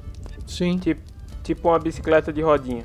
É, é. Só Isso. que uma, uma bicicleta de rodinha é elegante, porque conforme ele vai aprendendo as coisas, ele pode mudar. e às vezes ele pode até fazer o seguinte: ah, meu- meus jogadores estão lendo a aventura. Aí ele vai lá no meio do negócio, ele muda a porra toda só de sacanagem. E os caras não estão esperando, eles acham que não vai ter aquilo, entendeu? E aí tu acaba É, com os caras, não, mas estava escrito aquilo. Não, eu sou o mestre, posso fazer o que quiser. É Entendeu? como se os personagens estivessem lendo um livro que encontraram na biblioteca, falando sobre os monstros, e aí ele chega lá, "Ah, mas não é assim. É, quem escreveu o livro não, não enfrentou a criatura, né? É, quem enfrentou morreu, então é assim que funciona. Então, Ah, uma, uma outra dica. Uma outra dica é assim, o livro do mestre do D&D, eu não sei os outros livros, assim, já li vários livros de RPG, eu não lembro dos outros livros de RPG apresentarem isso. Mas o guia do mestre apresenta encontros, encontros isolados. Então você pode, se você quiser, contar a sua história do jeito que você quiser. Aí você fala assim, hum, eles estão na floresta, eu preciso de um encontro de floresta. Aí tem vários tipos de encontro de floresta. Você recorta e coloca lá dentro. Ah, agora vocês encontraram um, um centauro com três fadas e não sei o que, não sei o que. Então também existem é, essas partes prontas se você não quiser cuidar da parte sistêmica. É, se você não quer usar essa parte da matemática, ele já te dá esses recortes prontos. E também tem aventuras pré-prontas de gente que escreve que só escreve a história. E é você que tem que colocar, olha, aqui vai um combate. E então você não precisa escrever a história, mas você precisa montar a parte sistêmica do combate. Ó, aqui vai um desafio, aqui vai uma charada, coloque a sua, mas a história já tem começo, meio e fim pronto. Também existem essas Legal. opções de aventura pré-pronta. É tipo ser um pré-pré-pronto. Sim. Então, assim, acho que a aventura pronta pro cara que tá começando, pro cara que sabe e ele quer adicionar novos rumos ali, pro cara que não tem tempo de criar uma própria aventura, porque demora a criar aventura, tá? Aí tu tem o seguinte, tu tem um mestre experiente que lê muito determinado cenário, entendeu? Né? Quando usar um cenário. Cenário tu não usa, tu não mestra, ah, vou, vou, vou um cenário. Aí o cara faz, pode fazer o freestyle. Mas ele tem que ter aquele cenário já mastigadinho na cabeça dele. Aí ele consegue fazer essas coisas. Ele sabe cidade A, cidade B. Ele... Então ele vai conseguir fazer conexões com as coisas que ele leu no cenário. E vai conseguir montar isso. Mas para isso tem que fazer o quê? Tu tem que manjar muito do sistema que tu tá jogando e tu tem que manjar muito desse cenário. Se tu tem, então assim, eu tô falando por esse jogador, né, esse pseudo jogador que a gente tá fazendo esse cast. Se tu tens essa essa habilidade, esse conhecimento com relação ao cenário, se tu és um ratinho de Forgotten Realms, entendeu? Sabe tudo, né? E tu manja da quinta edição, assim, não precisa ser o cara, mas tem tem segurança para trabalhar aquilo tu pode sentar com meia dúzia de jogadores, montar as fichas e sair falando, porque tu vai ter repertório para fazer isso. E se tu já jogou várias aventuras prontas, além do cenário, tu vai saber como fazer ganchos. E o próprio cenário vai te deixar vários ganchos, ele vai, ele vai te apresentar conflitos que existem lá dentro. Ah, no, no, no, no cenário tal tem não sei o que, pum, né? Aí tu já sabe, pô, então eu vou usar aquele conflito para dizer que o cara tava lá no meio e ele é um acusado e ele vai preso. Ponto, começar essa aventura. Naquele Exato. conflito que tu leu no cenário. É, é bom lembrar também que o cenário Heavenloft do Dungeons Dragons ele começou como uma aventura, né? Ele era uma aventura hum. pronta, só que a aventura pronta era muito massa e a, e a, aventura pronta rolava num cenário que não existia, não era uma aventura pronta para Forgotten Realms, era uma aventura pronta, o negócio uhum. foi crescendo, virou um cenário, né? Então hoje é um ah, cenário. Eu não sabia dessa. Muitos cenários começam assim. E é um dos mais famosos, né? Hoje. É, eu acho que o, o, é, eu acho que o Strade é mais famoso do que o cenário, né? Sim. Mas. É, é. é Agora. Tem uma, é, tem uma outra coisa é, interessante da, da aventura pronta que, que é um problema que eu vivi no DD, eu acho que muita gente viveu também durante muitos anos. É que a hum. quantidade de campanhas em que ou todo mundo é órfão, ou todo mundo se conheceu numa taverna é muito grande, cara. Isso não é só em aventura e pronta, na... não. É, e, e nas aventuras prontas, muitas vezes tem aquela partezinha lá do background dos, dos personagens, dos aventureiros, e ajuda a dar uma temperada. Eu sei que no, no, na quinta edição as coisas mudaram muito. Eu fui, inclusive, tentar fazer uma ficha de quinta edição e achei fantástico. De agora, de, de ter alguma preocupação com o background dos personagens. Mas, nossa, eu, a quantidade de órfãos que deve existir em Faeron é um negócio impressionante, pô. Órfãos sem, sem memória do, do que aconteceu, né? Órfãos é, órfãos amnéticos. Órfãos boêmios. Ah, olha, Faz, faz sentido, porque olha, a gente tá no mundo medieval e, pô, se o cara viver até os 40 anos, tá, tá no lucro, né? O Rafa então, já quer matar minha meio Não é tão absurdo assim. Vendo. O Elminster acabou de matar o Elminster agora. Pum. É isso. O Elminster aqui na terceira edição tem um nível de Ranger, só pra constar, né? Olha lá. Agora, é, eu queria fazer um outro comentário que assim, é, não importa se você vai usar a aventura pré-pronta, pronta, se você vai construir sua aventura, não importa. Porque se você se dedicar ao que você está se propondo a fazer, e você fizer aquilo com muita vontade, muito esmero, provavelmente as pessoas vão gostar do que você está fazendo. Agora, se você for criar a sua aventura, não crie as 10 mini aventuras que você está imaginando que depois você vai querer escrever um livro de uma trilogia para depois lançar. Não faça isso. Se quer escrever uma aventura, use o princípio de design, né? Ou use pelo menos ali ó, a ideia de você fazer um pedaço, trabalhar com ciclos, que é começa. Ó, vou fazer uma, uma pequena, vou começar minha aventura saindo do ponto A até o ponto B. Então os aventureiros têm uma recebem uma missão numa cidade, tem que atravessar um trajeto e chegar no ponto B. Pronto, você faz essa primeira parte, prepara essa primeira parte, joga essa primeira parte, pega feedback dos seus jogadores, independente se a aventura é pré-pronta ou se a aventura você que criou. Galera, vocês gostaram do meu. Porque você pode pegar uma aventura muito boa e ser um péssimo mestre. Não adianta nada ter uma aventura pré-pronta ótima se você não consegue conduzir aquilo. Não adianta você ser um ótimo escritor se você não consegue é, prender os jogadores na sua aventura. Ou se os jogadores não sabem criar, não se envolvem. Tem uma série de variáveis dentro do RPG. Então, sempre vocês, vocês como uma equipe, um grupo de RPG, primeiro, não, o mestre não é o responsável pela diversão dos jogadores na mesa. O mestre tá ali para conduzir uma história, mas quem vai participar da história e quem são os protagonistas são os jogadores. Então eles têm que interagir, eles têm que jogar, eles têm que agir dentro da história. E se o mestre tá meio perdido, o jogador pode dar uma ajudinha. Opa, eu vou lá, o que será que dá para encontrar aqui? Então, é um jogo cooperativo, né? O RPG é muito mais cooperativo do que competitivo, apesar de ter combates lá dentro. Então, jogou a primeira parte da aventura, pergunta pro pessoal: olha, vocês gostaram do meu estilo de mestrar? O jogador tal, não achei que você, daquele jeito que você ficou cortando lá, aquele NPC lá, não ficou legal. Ou você que está muito preocupado com isso. Porque existem vários perfis de jogadores. Tem gente que vai gostar mais de combate, tem gente que vai gostar mais de história, tem gente que vai gostar mais de interpretação, tem gente que vai gostar mais de exploração, tem gente que vai gostar de fazer combo.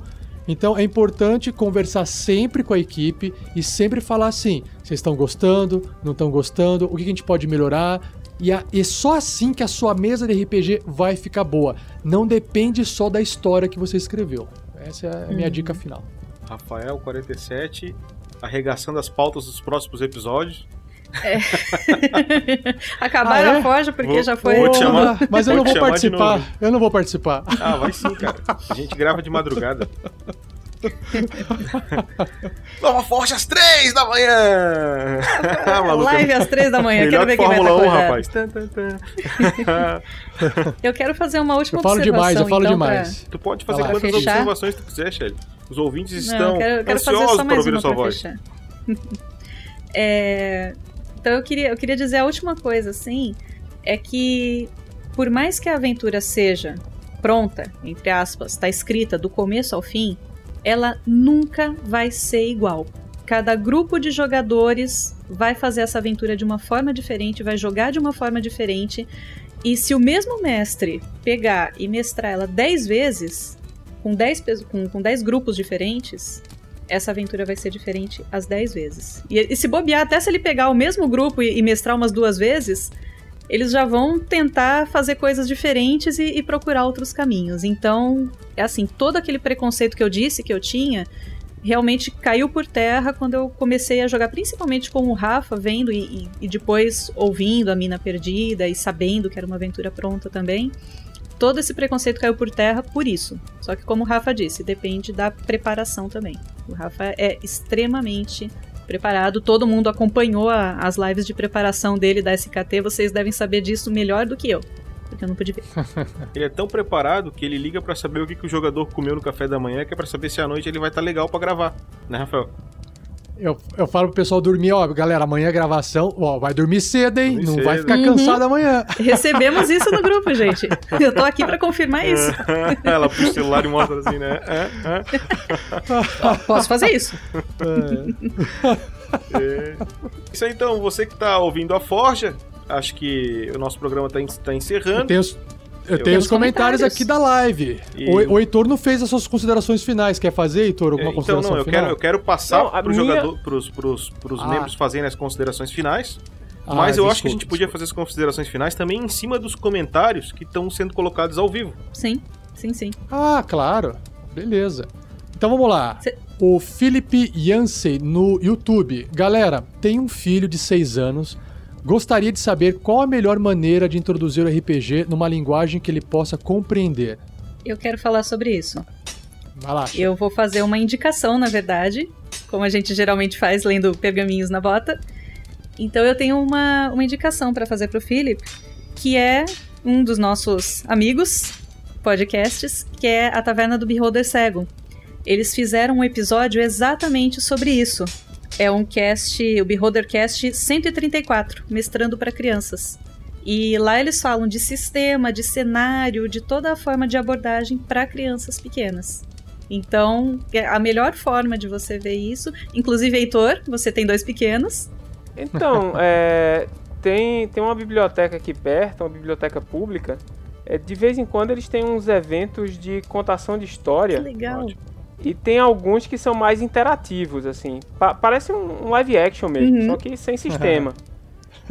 e, assim, seis anos eu acho que é muito pequeno ainda, mas com sete anos, eles já, já a cabecinha já está mais organizada, eles conseguem participar. Uhum. E, e assim, eu, esses eventos acontecem, pelo menos aqui em São Paulo, em um monte de bibliotecas públicas. Putz, que legal. É, a maioria delas tem, tem algum programinha para você levar crianças no final de semana e tal. É, e é muito bacana, assim. É, é, é legal e de graça. É, indicação de pai. Eu que não tenho filhos, é. eu só posso dar indicação dos outros. É. Mas eu acho uma ideia muito legal você começar. Eu, eu conheço, tenho, tenho vários amigos que, que têm filhos, e eles dizem que começam assim: eles começam contando a história para a criança e a criança vai ajudando a contar a história. E isso já vai criando toda a parte criativa. Depois, eu acho que realmente tem que ser um pouco mais velho para começar a entender e seguir as regras, porque o RPG tem as regras para serem seguidas, né? Mas existem os sistemas simples e aí pode ir evoluindo cada vez mais até chegar no GURPS. O adulto pode mediar se o sistema não for complexo também, né? Dá para uhum. fazer e não é difícil.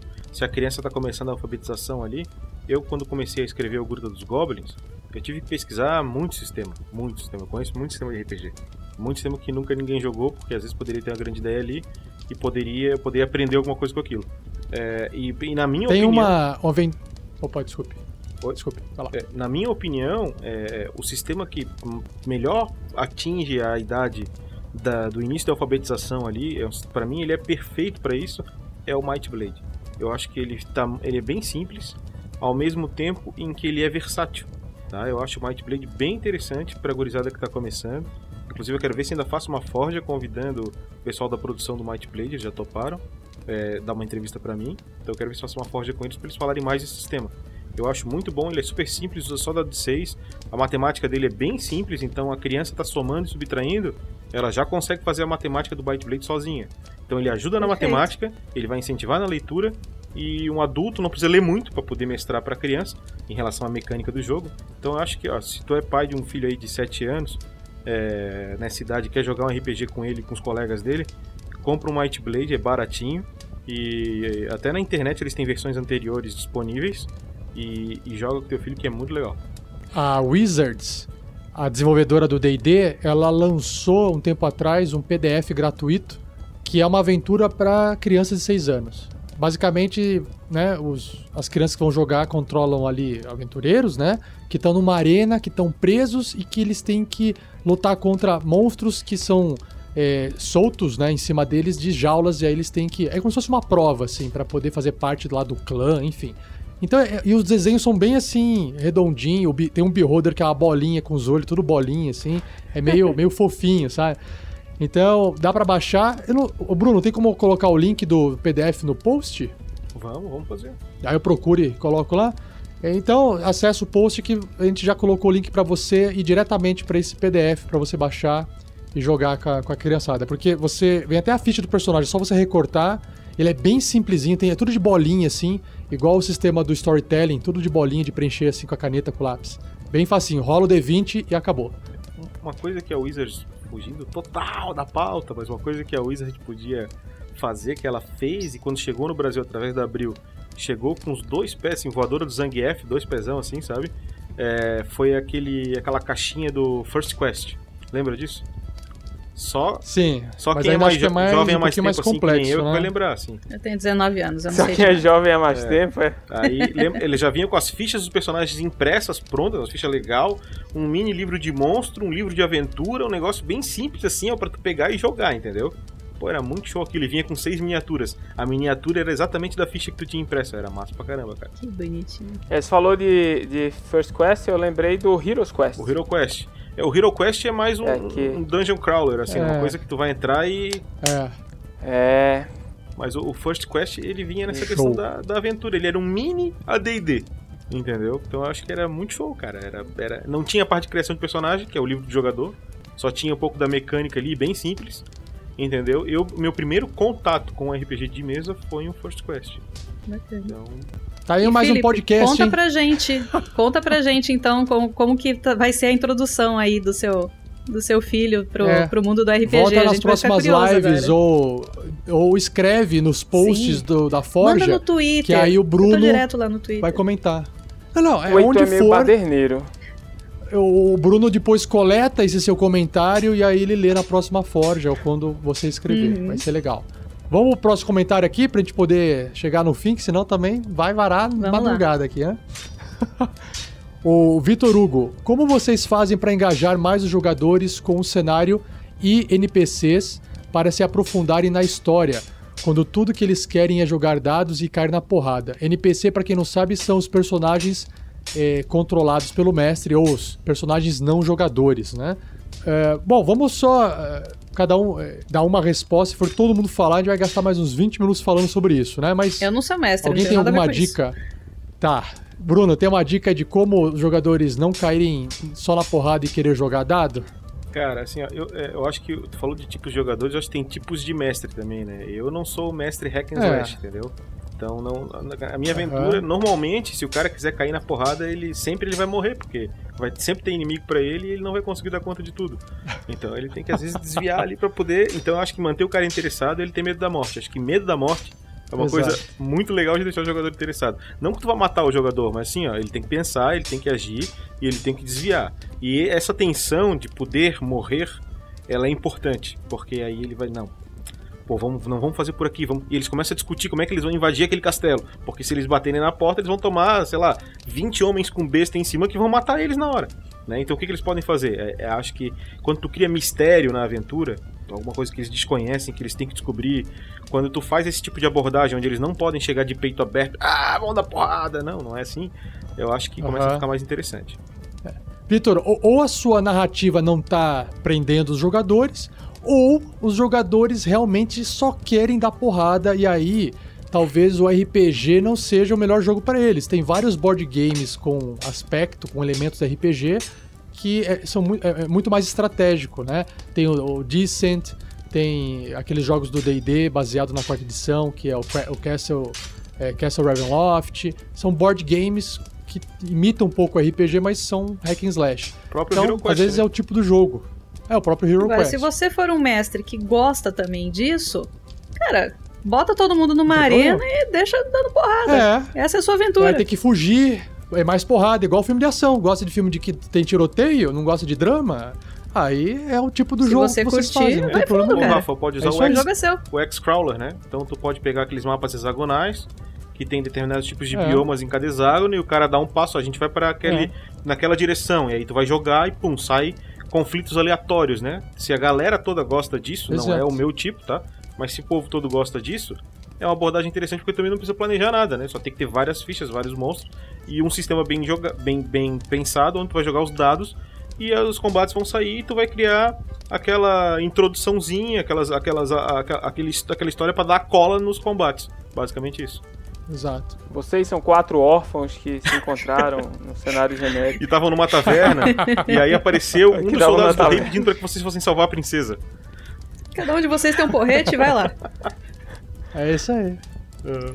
Beleza, vamos pro próximo aqui, ó.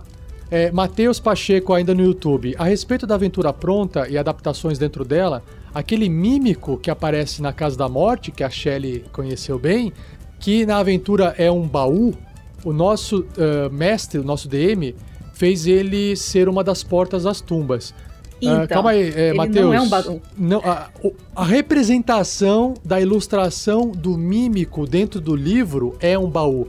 Porque o baú é geralmente o que todo mundo quer colocar a mão. Mas o mímico assume qualquer forma.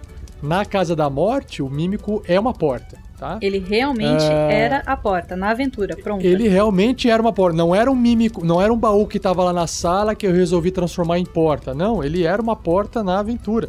Então, é... e outra, é legal, o mímico é legal, se transforma em qualquer coisa dentro, dentro do tamanho dele, né? Ele não pode virar um, uma montanha, né? Um gigante. Tem limitação ali, que é o tamanho dele. Exato. Então, Shelly, não vai ter próximo, próximo mímico aqui? na próxima aventura. Oi. Eu sinto umas fisgadas na perna até hoje quando a gente fala de mime. Muito legal. A Shelly foi né, inaugurando no RPG Next, né, Shelly? Não tá rascando a bota já numa situação é. daquelas de perder a perna. Legal. pra marcar. É pra marcar literalmente. É. Lucas Van, aventura pronta é muito massa, assim como você cria, assim também quando você cria suas próprias. Então, Lucas Van acha os dois legais. Uh, Matheus Maier da Silva.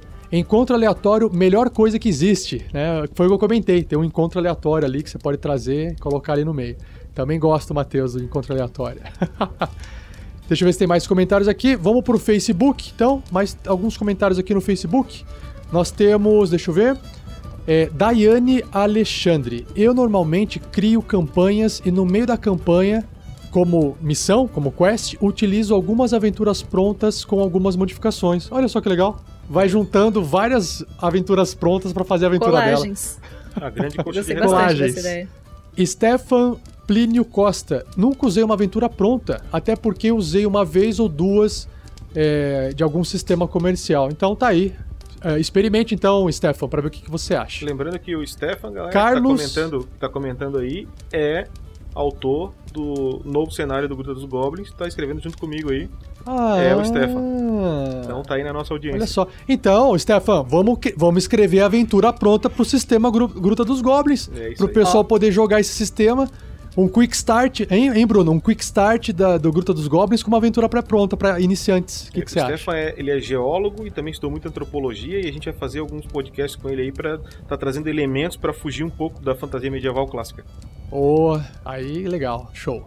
Carlos Ismael Roche, acho que é assim que fala. Roche, Roche, tem uma ali.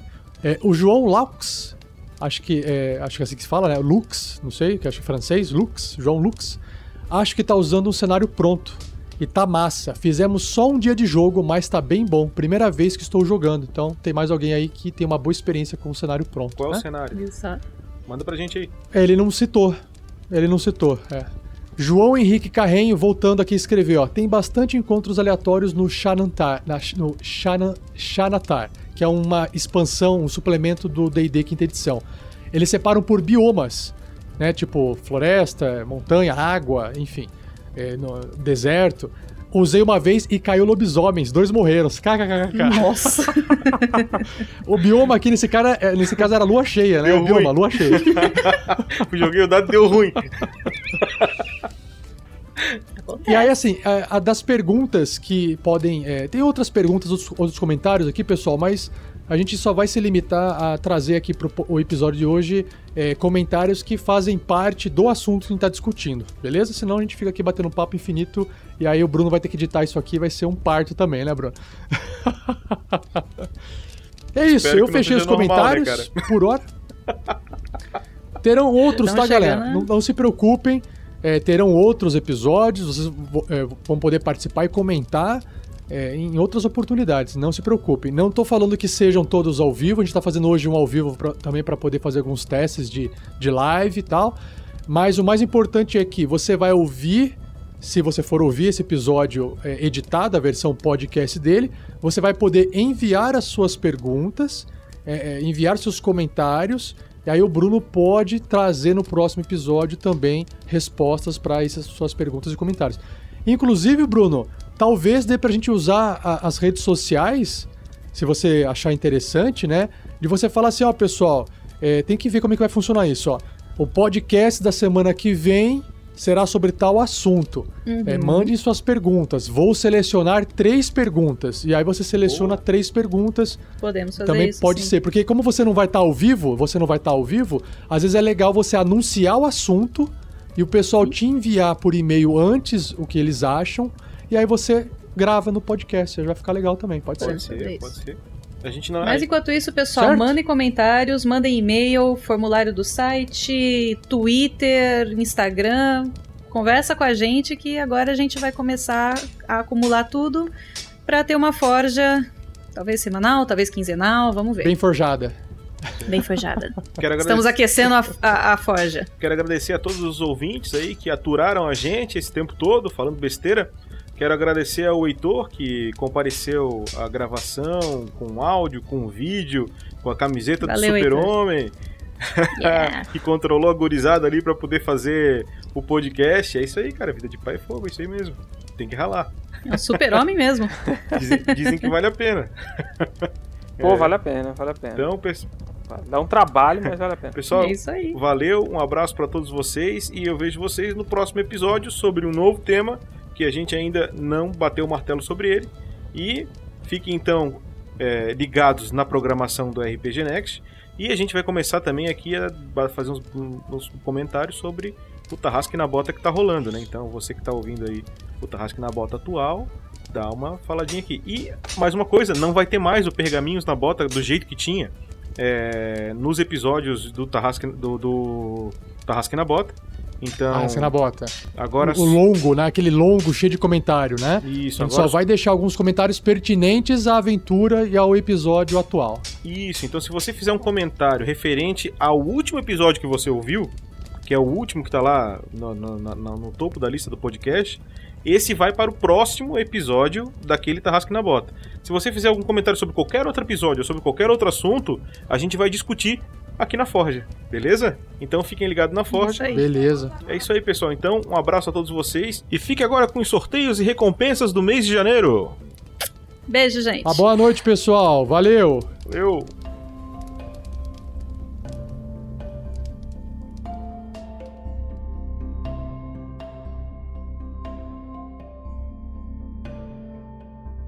Eu vou falar pra vocês sobre a gamificação das lives que estão ocorrendo no Tarrasque na Bota. A nova recompensa também está de volta, a Magia Voz do Trovão, resultado de sorteios da campanha do PicPay do Padrim e depois uma nomeação of- oficial do reino, cargo 2. A gamificação das lives é, vocês vão ver no topo do vídeo quando a gente estiver jogando e também na descrição, explicando se você doar no Facebook X estrelinhas e você vai escolher se vai pro mestre ou se vai pro jogador, é a- a- aquela doação. E aí aquele mais dois, ou depende, dependendo de- da doação, do valor da doação que você fizer, pode ser um outro tipo de efeito, por exemplo, vantagem. Você escolhe, ah, eu quero que essa vantagem vá pro mestre, ou quero que vá pro jogador tal, personagem tal, enfim. Você escreve lá porque você vai poder escrever no chat, beleza? Isso ao vivo. Então nós temos aqui, você pode doar 95 estrelinhas ou 5 reais. 95 estrelinhas é no Facebook, 5 reais é no superchat do YouTube. Para você adicionar mais dois numa rolagem do D20 do mestre ou do jogador. Se você subir esse apoio, essa doação para 190 estrelas ou 10 reais, você escolhe dar vantagem numa rolagem do D20 para o mestre ou para um jogador à sua escolha. E por fim, nós temos a doação de 380 estrelas ou 20 reais, que você pode escolher alterar o clima da aventura para muito frio, muito calor, muito vento ou muita chuva, e isso tem um impacto direto na mecânica do jogo. Então você vai realmente interferir no ambiente maluco ali que tá acontecendo alguma coisa até o final da partida, beleza? Então Não me sinto esperto. seguro. Manda frio, pelo amor de Deus! Manda, mas é muito frio, galera. Muito frio. Vai menos congelar a dois ali. turma e dá problema, tá bom? e olha só Tá que bom? legal. Sabe o que isso quer dizer? Não façam isso, amiguinhos. Peraí, se mas peraí, fizer, é vai bom ter- eles fizerem. É Não, ruim. pode eu fazer, entendi mas vai ter que bem. pagar. Por isso que é caro, porque faz um estrago na aventura. Imagi- Imagina ser o seguinte: não gostei dessa galera, vou dar TPK neles e vou jogar um tornado em cima deles. Acabou. Não, não tem tornado. Não tem, Tem tornado, ó, não tem tornado. Ah, tá. Tornado Tem é... 50 reais, você convoca o tornado não, monstro né? do livro de monstro à sua reais tem escolha. tornado, sim. Mil reais na mesma partida. Galera, eu vou pagar 300 conto pra vocês pararem de fazer essa merda ao vivo e entrou um Godzilla na aventura. né? Não, tem que ser até mais do que isso. É. Não é tarrasca na só. bota? Toma tarrasca então! Mil É, reais! toma tarrasque, Pô. né? Não. Olha só, é, no final da partida, todo mundo gratuitamente vai poder votar em qual dos cinco personagens teve a melhor interpretação e na próxima partida, daqui uma semana, esse personagem vai ter inspiração. Olha só que legal. E aí ele vai poder já começar inspirado na aventura. Então a gente vai descobrir no final da partida. A gente vai, na verdade, a gente vai anunciar isso no começo da segunda partida, beleza? Então vamos agora para o momento importante, o momento de sorteio. Eu vou aqui agora apresentar para vocês o sorteado, que já foi feito o sorteio para agilizar, né? Mas tá aqui, ó, que é a magia conjurar criatura de nível 20, que significa que né, quem apoia com 20 reais ou mais por mês, né? A gente pega então as suas chaves, para cada realzinho que você doa, você tem uma chave. E aí a gente sorteia o nome de um padrinho ou madrinha, e se você for sorteado, o seu nome vai parar no nome do- de um NPC dentro da aventura. então, sei lá, vai ter um NPC lá que vai se chamar lá, sei lá, Heitor alguma coisa. Então, vamos ver Ah, o não, pera aí. sorteado. Pera aí. Mais padrinho pra gente resgatar? Puta que. Não necessariamente resgatar, Pedro. Não necessariamente resgatar. Depende. Às vezes pode ser pra matar, hein? Quem sabe? Ô! Na Floresta Negra É eles morrem. Queria dizer nada não, mas o meu personagem não é flor que se cheire. Então vamos lá. Rufando os tambores do. pra ver quem que ganhou o sorteio. Jean Fernandes! Aê! Aê! Aê! Vai ter um Jean Fernandes NPC em alguma aventura perdida aí no Tarrasque na Bota futuramente. Aguardem, aguardem. Próximo sorteio é animar objetos. A magia animar objetos para quem é de nível 30 ou mais.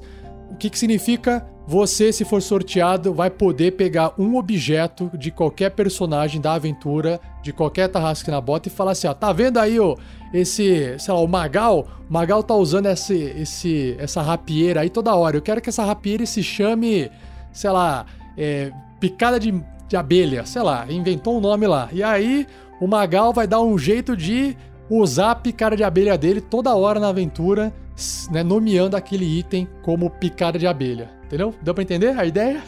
é isso aí. Sim, ele vai, ele vai ficar com uma picadura. Cuidado, ó. Nomes ofensivos. O nível, ó o nível, ó o nível indo. Pedro, Pedro, Pedro. Nomes ofensivos ou de mau gosto não serão descartados, ó, Pedro. Mas ah. picada de inseto é um nome bom de pôr pra um sabre, mas a gente nunca vai chamar de picada de inseto. Vai chamar de pica, né? Mete a pica no cara, porra. Eu tô bem quieto. anos, gente. 14 anos. Eu tô bem quieto porque é, é, vocês estão dando exemplo com o meu personagem, então eu não vou na bola. É que a gente só imagina você fazendo isso, Thiago. é só ah, é que absurdo! Que não, não, não, não, não. Calúnia. Não. Aqui, só absurdo. Ninguém aqui saiu da quinta série, tá? É. Ninguém. É, desculpa, desculpa. A gente não, vai todo trocar. Todo mundo sai, mas a quinta série não sai de você. É. Mas vamos ver, vamos ver quem que foi sorteado, a bola da vez, tá? Vamos ver lá. Então vamos lá, rufando os tambores. Aê, o Heitor Moraes novamente! Aê! Oh, Sortudo. O Heitor devia muito ter jogado na Mega Sena, velho. Gastou toda a sorte no sorteio da RPG Next. Ele mandou bem, foi bom. Não, não, valeu ah, Mega, Sena Mega Sena e RPG Next, é RPG é muito Next. melhor. Muito, muito melhor. Nós temos uma recompensa que na verdade não é sorteio. É o Grande Ferreiro, que é uma recompensa para quem nos apoia com 100 reais ou mais. E aí você pode participar de uma consultoria online de duas horas de como montar, preparar, mestrar aventura RPG, o que você quiser sobre RPG. E aí a gente grava isso aí e aí a gente depois publica esse, essa conversa e bate-papo, se você autorizar, claro, para esse áudio, esse bate-papo virar um episódio da Forja no RPG Next. Então, aqui não tem sorteio, mas tem as pessoas que participam. Então, os participantes que vão poder optar por gravar ou não com a gente, aí a gente vai combinar um dia, um horário para poder fazer isso. São, vamos lá? Pedro Alves e o Marcos Alberto da Silva. Muito obrigado pelo apoio e parabéns, galera. Obrigado. Aê, Aê boa, Pedro é, Alves e Marcos Alberto da Silva. Valeu. E agora a gente vai pro último sorteio, que esse sorteio ele é aguardado muito, porque todo mundo pode ganhar esse sorteio, independente né, da quantia que tá doando ali, a partir de dois reais ou mais, já faz parte do sorteio aqui. Então nós temos o kit Bauru Tarrasque, que é um agrado, um mimo que a gente faz, a gente junta umas coisinhas dentro de uma caixinha, envia pro padrinho ou pra madrinha sorteado, vai uma cartinha escrita ali à mão e tal, um agradecimento e umas, né, uns mimos ali, camiseta, enfim, você se torna ali oficialmente ali, já tem a armadura do Guerreiro Zuben para poder vestir. Então esse sorteio a gente envia por correio. E esse aqui é aguardado por muita gente. Então, vamos lá. Vamos rufar os tambores aqui para ver quem que ganhou. Aê. Ei. Francesco Flávio da Silva! Parabéns! Francesco! Ei, parabéns! Francesco. Cara, aguarde Boa. também um e-mail de contato que você vai receber informações a mais para eu poder enviar, a gente poder enviar esse kit para você. E pessoal, vamos fechar aqui então a nomeação oficial do reino. Vou citar o nome de todos os padrinhos e madrinhas que nos apoiam com 15 reais ou mais todos os meses. Muito obrigado a todos os padrinhos que doam até um real pra gente, isso já ajuda. Só que a gente não consegue falar o nome de todos aqui, então a gente se limita a falar a partir de um valor para cima, tá bom? Como uma recompensa a mais para quem tem condições de apoiar com valores maiores. Então vamos lá. Matheus Oshiro, Diogo Pasquato, Rodrigo Minan, Eduardo Sanches, Amanda Barcelos, Eric Real Limbo Souza, Gabriel Mafra Lima, a Luciana Ferrato tá aqui como madrinha, mas ela já virou uma nova membra do RPG Next. Aê, parabéns, Aê! Lucy! Aê, Lucy! Então ela vai ficar um. Ela tá um mix aqui, mas a Lucy é uma nova membra pela, pelo esforço dela, o trabalho dela, ajudando o RPG Next há muito tempo. Então a gente fez o convite. Se você não quer participar, porque você vai agregar bastante ao RPG Next, ela aceitou e agora ela vai trabalhar mais ainda. Continuando. Vendeu a alma. É, Rafael Francisco Almeida, Marcelo Contato, Cristiano Silva, Gabriel Pinheiro Vieitas, Flávio Romero Acácio Barbosa, Felipe de Oliveira Soares, Fábio Salge Figueira, Samuel Fachini, Francisco Flávio da Silva, Jean Fernandes, Lucas Nunes de Carvalho, Vitor Carvalho, Everton Benfica Queiroz, Gustavo de Giovanni Bernardo, Douglas Ednilson da Silva, Lucas Soares Caldas, Geraldo Oliveira Viela, Maico Cristiano Wolfart, Rômulo Torres, William Yamashita, Heitor Moraes, Rafael Melo Barbosa, Bruno Botega, Carlos Eduardo Medeiros Pessoa Filho, Tiago Araújo, Carlos Adalbosco, Fábio dos Santos Palamed, João Barros, Lisbino Carmo, Pedro Alves e Marcos Alberto da Silva. Muito obrigado, pessoal. Suporte a nossa causa no picpay.me barra rpgnext e no padrim.com.br barra rpgnext.